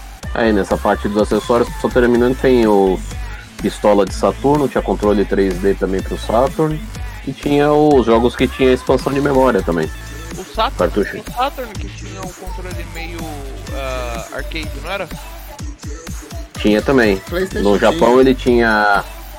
No Japão ele tinha o controle arcade o padrão e ele tinha um controle arcade que imitava o aquele o painel de um arcade mesmo, que era pros dois. E Era bem grandão. era o Saturn, né? É, Esse era pro Saturn. O original era do Saturn. Mas assim, a Rory, que era licenciada, ela fazia pra todo tipo de controle.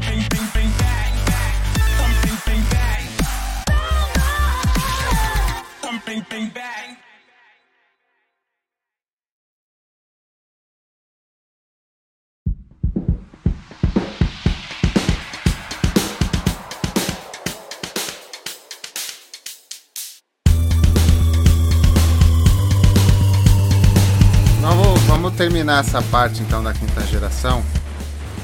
Cada um dá um jogo essencial da quinta geração. Pode ser de qualquer um dos consoles. né? E decretamos PlayStation ganhou. Pronto. Um jogo essencial para cada um. Bom, Come- começa começa? o Luiz. Começa o Luiz que é novato. Eu acho que dessa geração aí, pra mim, o Silent Hill foi um assim que. Assim, o Resident Evil começou o gênero de survival horror, mas o Silent Hill deu um passo à frente, assim. Boa. Pra mim, esse jogo sensacional, assim, dessa geração. Vini. Pra mim é o Ocarina of Time, cara. Ele é o jogo definitivo da geração, pra mim, sem dúvida alguma. É o mais polido dentre os jogos que tem em 3D, que ele tem controles bons, gráficos excelentes, enredo legal, som legal. Não tem, não tem o que defamar o jogo, ele é perfeito, digamos assim, pra geração. Caio. Vou jogar com o futebolzinho do, do PlayStation 1, da Copa do Mundo. Winning Primeiro Eleven. que assim, é, o Winning Eleven 3 World Cup e França 98. Foi o primeiro que assim, literalmente você viu os uniformes. Pela primeira vez, né? Você viu o uniforme que você via na televisão, você via no jogo. Rendeu muito campeonato aquilo lá, viu? Tá, eu vou trazer um então. Eu tinha, eu tinha outro na, na em mente, porque esse que eu vou falar eu achei que alguém ia puxar ele, mas já que ninguém puxou, ele tem que ser puxado. Gran Turismo 2. Turismo 2 também. Excelente. bom.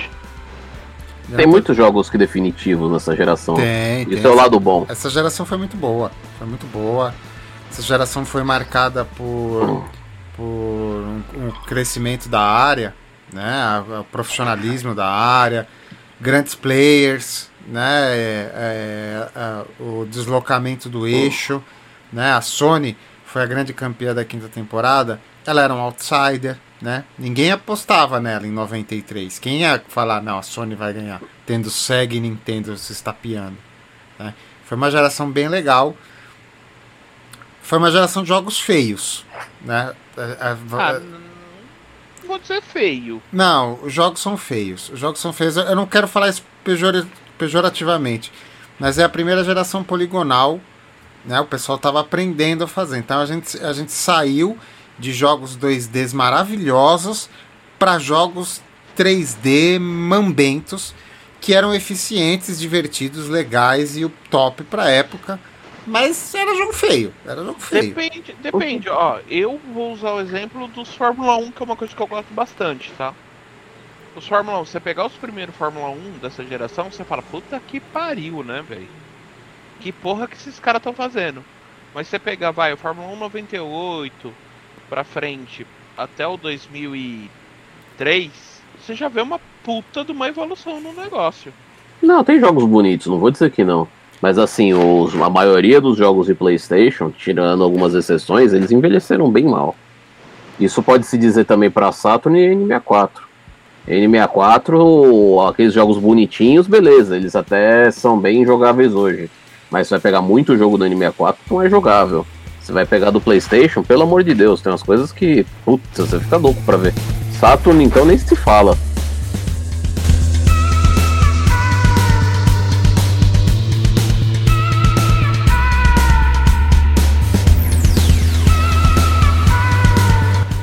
Reta final do nosso programa. Nerdices e recomendações para quem está nos ouvindo. Mais uma vez, Luiz, puxa o carro aí. Bom, minha nerdice da semana aqui é, como estreou na Netflix, eu tava assistindo o The Witcher, que felizmente parece que acertaram a mão nessa temporada. Que na primeira ficou uma coisa meio confusa lá, que eles é, dividiram que a história. Tipo, tem três personagens principais e cada um eles é, focaram em um tempo na história. E tipo, um tá no passado, o outro tá mais pro futuro na, Obrigado. Na história, outro tá mais no, no tempo atual. Só que não é dito isso daí. Isso, isso daí você só percebe quando já tá no, nos últimos episódios. E isso daí ficou confuso pra caramba. Agora, nessa aqui, é to, estão todos na mesma linha temporal, digamos assim. Obrigado, Luiz. Obrigado. Tá muito bom. Eu, eu precisava ouvir isso de alguém, porque eu, eu, eu me, me sentia deslocado, porque só eu tinha assistido e achado ruim. É porque The Witch é uma bosta, né, gente? Vamos falar a verdade. Eu só assisti o primeiro, achei meio esquisito. Meio ah, eu, eu, achei, eu achei o roteiro da primeira temporada muito Quentin Tarantino, né? Quentin Tarantino aqui, eu já puxei essa treta aqui já, né? Já. Né? Quentin Tarantino é uma grande enganação do cinema, né? Aí ele pega roteiros ruins, aí para disfarçar que o roteiro ruim é bom, ele quebra, se ele conta a história descontinuada, começa pelo fim, conta o começo, né? Então, assim, sempre que eu vejo uma história descontinuada, eu falei, alguém Quentin Tarantino usou o roteiro aqui.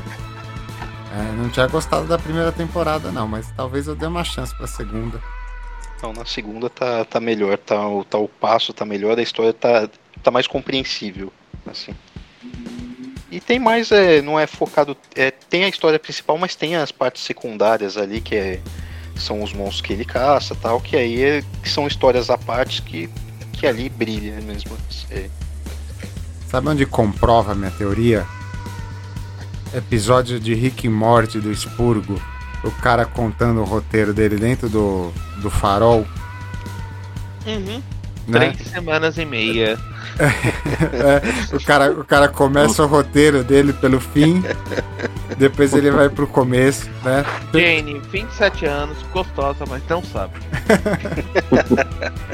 tá, mas tem pessoas que concordam comigo. Então sua recomendação é The Witcher ou foi a sua nerdice? Não, essa foi a nerdice. A recomendação recomendação é que você assistiu hoje, né? Quem não assistiu, por favor, assista. É, Spider-Man. Não, obrigado. Vai assistir Homem-Aranha logo, que eu quero contar os spoilers nesse podcast, mas eu vou dar uma segurada. Não! É esse. Aí, ó, Esse é um filme que dá vontade de soltar os spoilers, porque é muito bom, assim. Tem muito fanservice, mas é fanservice. É bem feito o negócio, não é aquela coisa só jogada lá pra. pro pessoal ficar apontando, nossa, aconteceu isso, não. Já com 10 minutos já, você já tá pulando da cadeira já no cinema. É, eu vou, eu vou interceptar a Nerdice porque ia ser a minha recomendação. Então, pra gente não falar duas vezes do mesmo assunto, né? Não deu tempo de fazer muita coisa desde a última gravação, Justamente. né? Mas eu fui no cinema justamente porque. Porque a mulher não queria assistir, tá ligado? Não, não, tá não, não, não, não, minha mulher, eu, eu como eu vou em horário alternativo no cinema, minha mulher, e não ir com, com a mulher no cinema já é, já é comum, né? Ah, mas justamente ah, a internet tava querendo me dar spoiler, né? Tava sentindo os todo spoilers lugar tem. chegando, né? Eu falei assim, deixa eu assistir logo essa merda antes que eu Antes tome um né? spoiler na cara, né? Ah, o o Homem-Aranha é um herói importante na minha vida, na minha história, mas não é um. Não mais. Né? Então, assim, é, é ter aquele, aquele respeito da infância por ele. Mas, assim, o Homem-Aranha do Tom Holland, pra mim. Não desgosto, mas também não gosto. Eu acho que ele subiu de nível nesse filme. Subiu né? agora, agora essa- a- desceu pro play a, agora. A fase aborrecente ali era uma coisa irritante já. Minha mulher não queria assistir É, é. isso aí. A, a gente, a gente tem um termo aqui, Luiz. Você é novo. Você é novo, você talvez não tenha conhecido esse termo. Não sei se você ouviu a primeira temporada, né? Mas os filmes os filmes do Homem-Aranha era a malhação do Homem-Aranha. Ah. Né? Era a malhação, né? As aventuras infantos juvenis do Homem-Aranha. né? Eu gostei do Homem-Aranha novo. Eu acho que quem gosta de filme de herói deve assistir. Quem é fã da Marvel, esse é um essencial. Tá? Eu, eu gosto de Marvel, mas eu não sou um defensor da Marvel. A Marvel tem feito muito cocô. Tá? Só que assim, ah, é, eu desconfio muito de fanservice. Pra mim, fanservice é, é preguiça. É, é medo da fanbase. É, é falta de coragem. Fanservice. Eu tenho muito isso daí pra mim. Multiverso, pra mim, é a covardia pura. É medo da. Já falei essa, essa, essa minha opinião aqui, né? Você quer fazer um Homem-Aranha novo? Por N motivos, né? Assim, Peter Parker, ele não é mais o enjeitado da nossa geração, né? Nos anos 50, nos anos 60, o nerd de óculos, estudioso, que não praticava esporte e era tímido, esse cara era o enjeitado da geração dele. Hoje em dia, o nerd de óculos que não pratica esporte, é tímido, é CEO da Microsoft. Né? Esse cara não é mais o enjeitado. né? O Peter Parker não é mais o enjeitado da sociedade. Ele não é, é, é ser nerd tá na moda. Aí você precisava fazer um Homem-Aranha novo. Aí quem que é o enjeitado da sociedade? Ah, vai pegar um adolescente negro, periférico, o pai policial, né? Então, assim, a história do, do Mike. do- do- É o Miles Morales? Miles, Miles Morales é muito boa. Eu gosto, assim, eu entendo você inventar um novo, um novo Homem-Aranha. Eu entendo, tem que fazer um Homem-Aranha novo, porque faz parte do background do Homem-Aranha ser um adolescente enjeitado. Peter Parker não é mais um adolescente enjeitado, né? Aí você fala assim pra ele, não, mas pra existir um Homem-Aranha precisa morrer o outro. Tá bom, tá certo, né? né? Rei morto, rei posto, entendeu? Tem que, tem que morrer, uma hora você tem que ciclar. Tem que matar o Peter Parker? Mata. Só que aí vem a fanbase, né? Vem o gordinho de 40 anos que mora na casa da mãe. Ele não aceita que mata o Peter Parker. Ele não aceita. Ele não aceita. Fala, não, você vai matar o Peter Parker? Você tá louco? Nunca mais compra uma revista? Nunca mais assista um filme? Vamos fazer boicote? Vamos fazer thread no Twitter? Né? Então você tem que, você tem que respeitar. Você tem que respeitar a fanbase atual.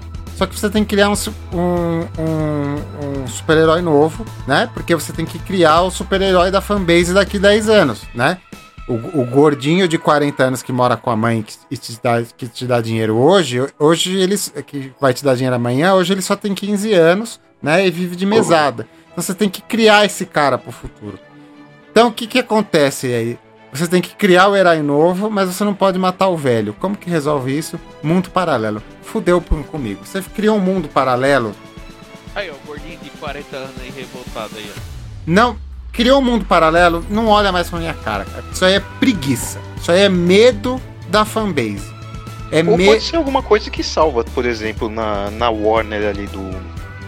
Na DC, no universo da DC ali, eu acho que é o multiverso que pode salvar, na tragédia que foi, né? Ah, não, porque O- aí, aí a base veio ruim, né? deles, A, a- a base veio ruim, aí você vai, vai jogando coisa ali, né, Pra ver se, se salva o bolo. Mas. Eu, eu acho isso, entendeu? Eu justamente parei de ler Homem-Aranha no final dos anos 90, quando começou a putaria de clone. Aí tinha clone, o clone do clone, o clone do clone do clone, o clone do clone do. O clone do clone do clone tinha um clone que foi clonado, né? Mas era o original.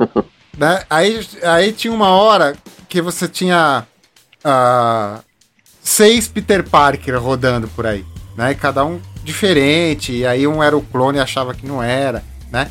Aí eu parei de ler nessa época porque ficou chato, porque eu já, já tinha percebido que era isso, que era preguiça, né? Aí depois, mais pra frente, veio essa história do multiverso. né? Essa história do multiverso começou, pelo menos na Marvel, eu sou mais, entendi, sou mais versado de Marvel, então eu vou falar de Marvel. Começou no início dos anos 2000, quando eles quiseram repaginar os heróis. E eles fizeram o universo Ultimate. As histórias dentro do universo Ultimate não são ruins, são legais. Então eles repaginaram os heróis, né? O, o Tony Stark tá diferente, o, o, o Thor é- tem uma história de base diferente. Eles deram uma modernizada nas certas histórias. Mas aí vem o caralho da fanbase e fala assim: não, mas você não pode matar o meu Thor lá, o meu Dr. Break. blá, blá, blá." Ah, então como que resolve isso? Ah, Então o universo Ultimate tem que ser um universo paralelo, porque eu tenho que lançar o gibi do outro, porque a fanbase tá brava. É preguiça, preguiça, é me- medo do gordinho, né? Não sei, a, a, a Marvel, a Disney deve estar certa, porque eles estão bilionário e eu não, né? Mas essa história. E nem o super-homem ter um filho, gente. É, um, é, tipo, um vírus da Terra já obrigou o planeta inteiro a ficar dois anos dentro de casa. Imagina o super-homem comendo a Lois Lane pra ter É, um filho, Coi- porra. coitado, hein? Que chana de aço, né? O homem de aço é a Porra, chana de aço. O cara deu tiro ali, fudeu. Né? Perfuração no útero uma vez por semana. Perfuração do Útero, só- cérebro, né, velho? Passa, pega na parede já, né? Dentro desse contexto, dentro desse contexto, eu sou, um- eu sou um cara que gosta de Marvel. Eu detestei Aranha no Aranha Verso, detestei, odiei aquele desenho. Aquele desenho pra mim é bugado, baixo FPS e recheado de preguiça. Foi uma animação ali aleatória, não tira da. não é canônica, arranca É, mas é nota 10, né? Todo mundo é, é elogiado pela crítica. É que né? assim, Todo- agora com essa história de multiverso, tudo é canônico e tudo não é, É, canônico. é, esse é o Essa problema. Esse é o problema. caras. Luiz, Luiz matou tudo, esse é o problema. Não, é preguiça, agora tudo é canônico. Tudo é canônico. E se preparem. Se preparem, tá? Aqui a gente tem Marvelistas e DClistas. Mas se preparem, Star Wars. Vai vir o mundo paralelo de Star Wars. Vai, vai. Vai vir. Eu Ele está, que- ele está sendo Eles criado. Eu cada acho- filme. Ele tá sendo arredondado ali, ó. Ele tá chegando, ele tá vendo a pista já pra pousar. Se prepare.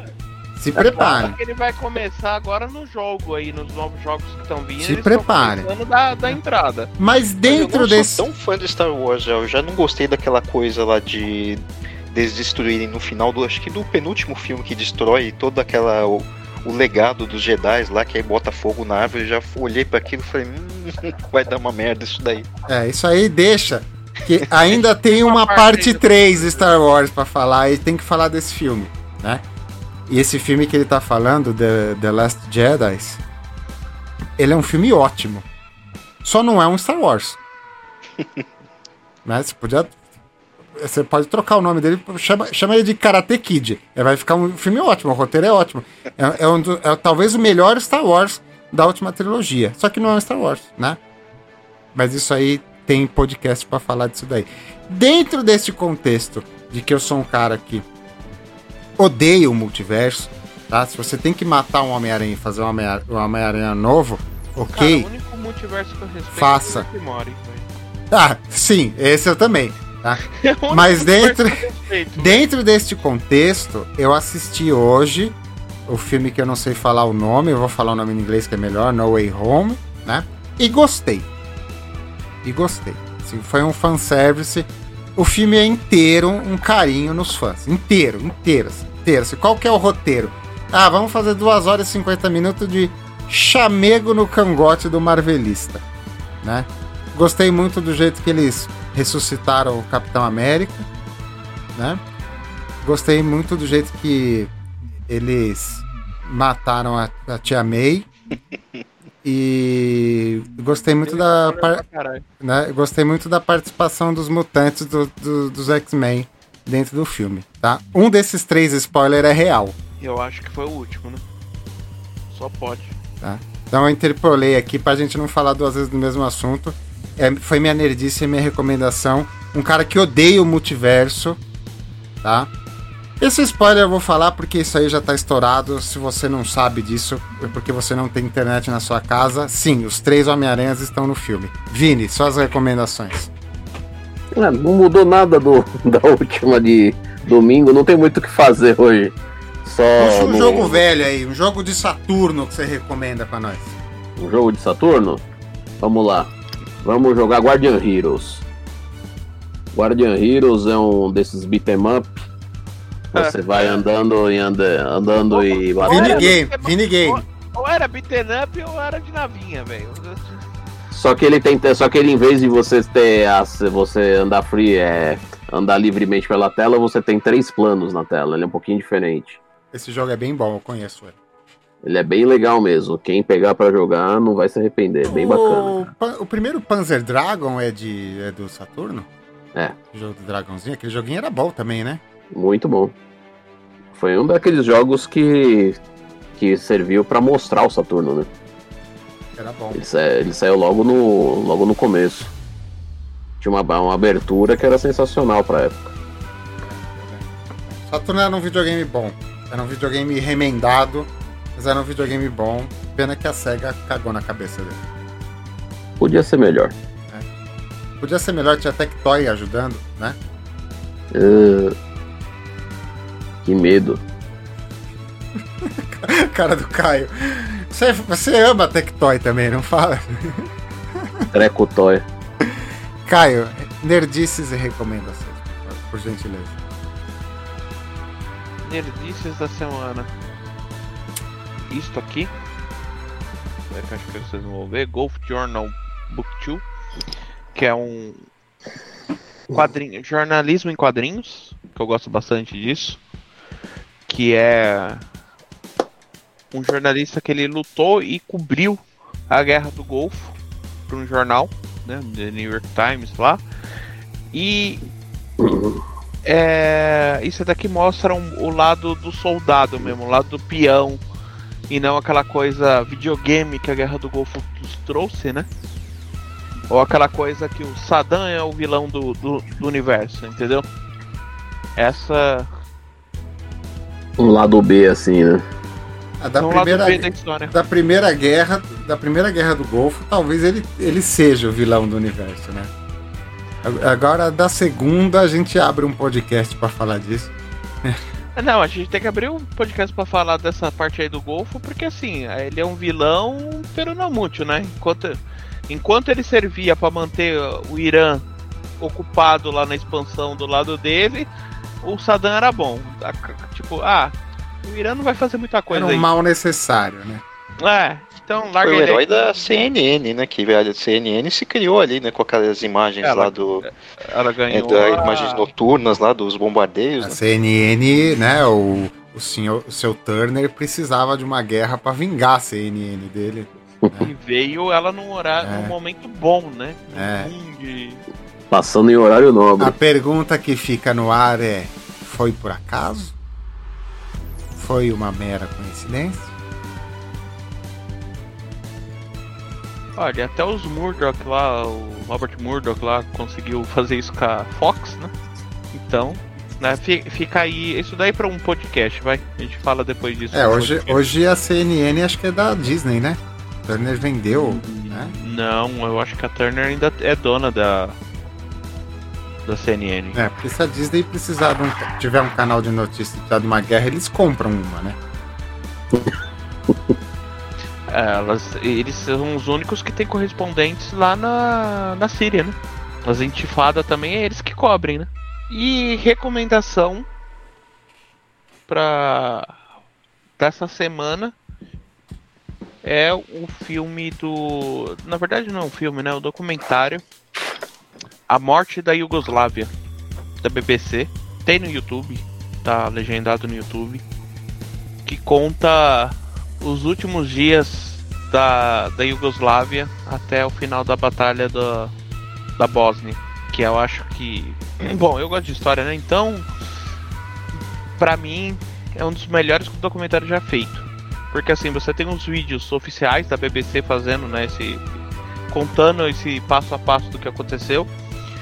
E tem o se você jogar lá é toda a cobertura da Globo durante os quase 10 anos de guerra. Você tem a cobertura do que realmente aconteceu e o que o, mu- o mundo viu dessa guerra, né? Entre parênteses. Entre aspas, né? Assim, tem que ser nerd pra gostar, tem que ser nerd pra gostar dessas coisas, né? Uma recomendação meio melancólica essa, né? Um É, o Vini, assim. o Vini, o Vini, o É Vini que deixou ficou todo mundo meio, triste. né? O Vini ficou meio triste lembrar assim do, do, do Borislav, né? Que estava na casa do lado aí semana passada. É, o Vini, Vini vem daquele canto do mundo, né? Ele lembra. Né? Porra, você quer, você quer remexer com meus conterrâneos, velho. É o o Complicado Luiz- isso. É que o Luiz não sabe, né? Mas na temporada passada, os Star Wars nasceram porque o Vini tava soterrado, ajudando os vizinhos a reconstruir, por isso que ele não, É. não participou de vários. Reconstruindo as vilas da- dele na Bósnia. Eu estava literalmente na Bósnia no ano passado. Fazendo podcast sentado em cima da televisão. Pessoal, vamos dormir? Vamos que já tá na hora. Tá na hora. Prazer em tê-los novamente. E a gente se vê no próximo podcast Kits e Games. Até lá, senhores. Mas... Falou. Adeus!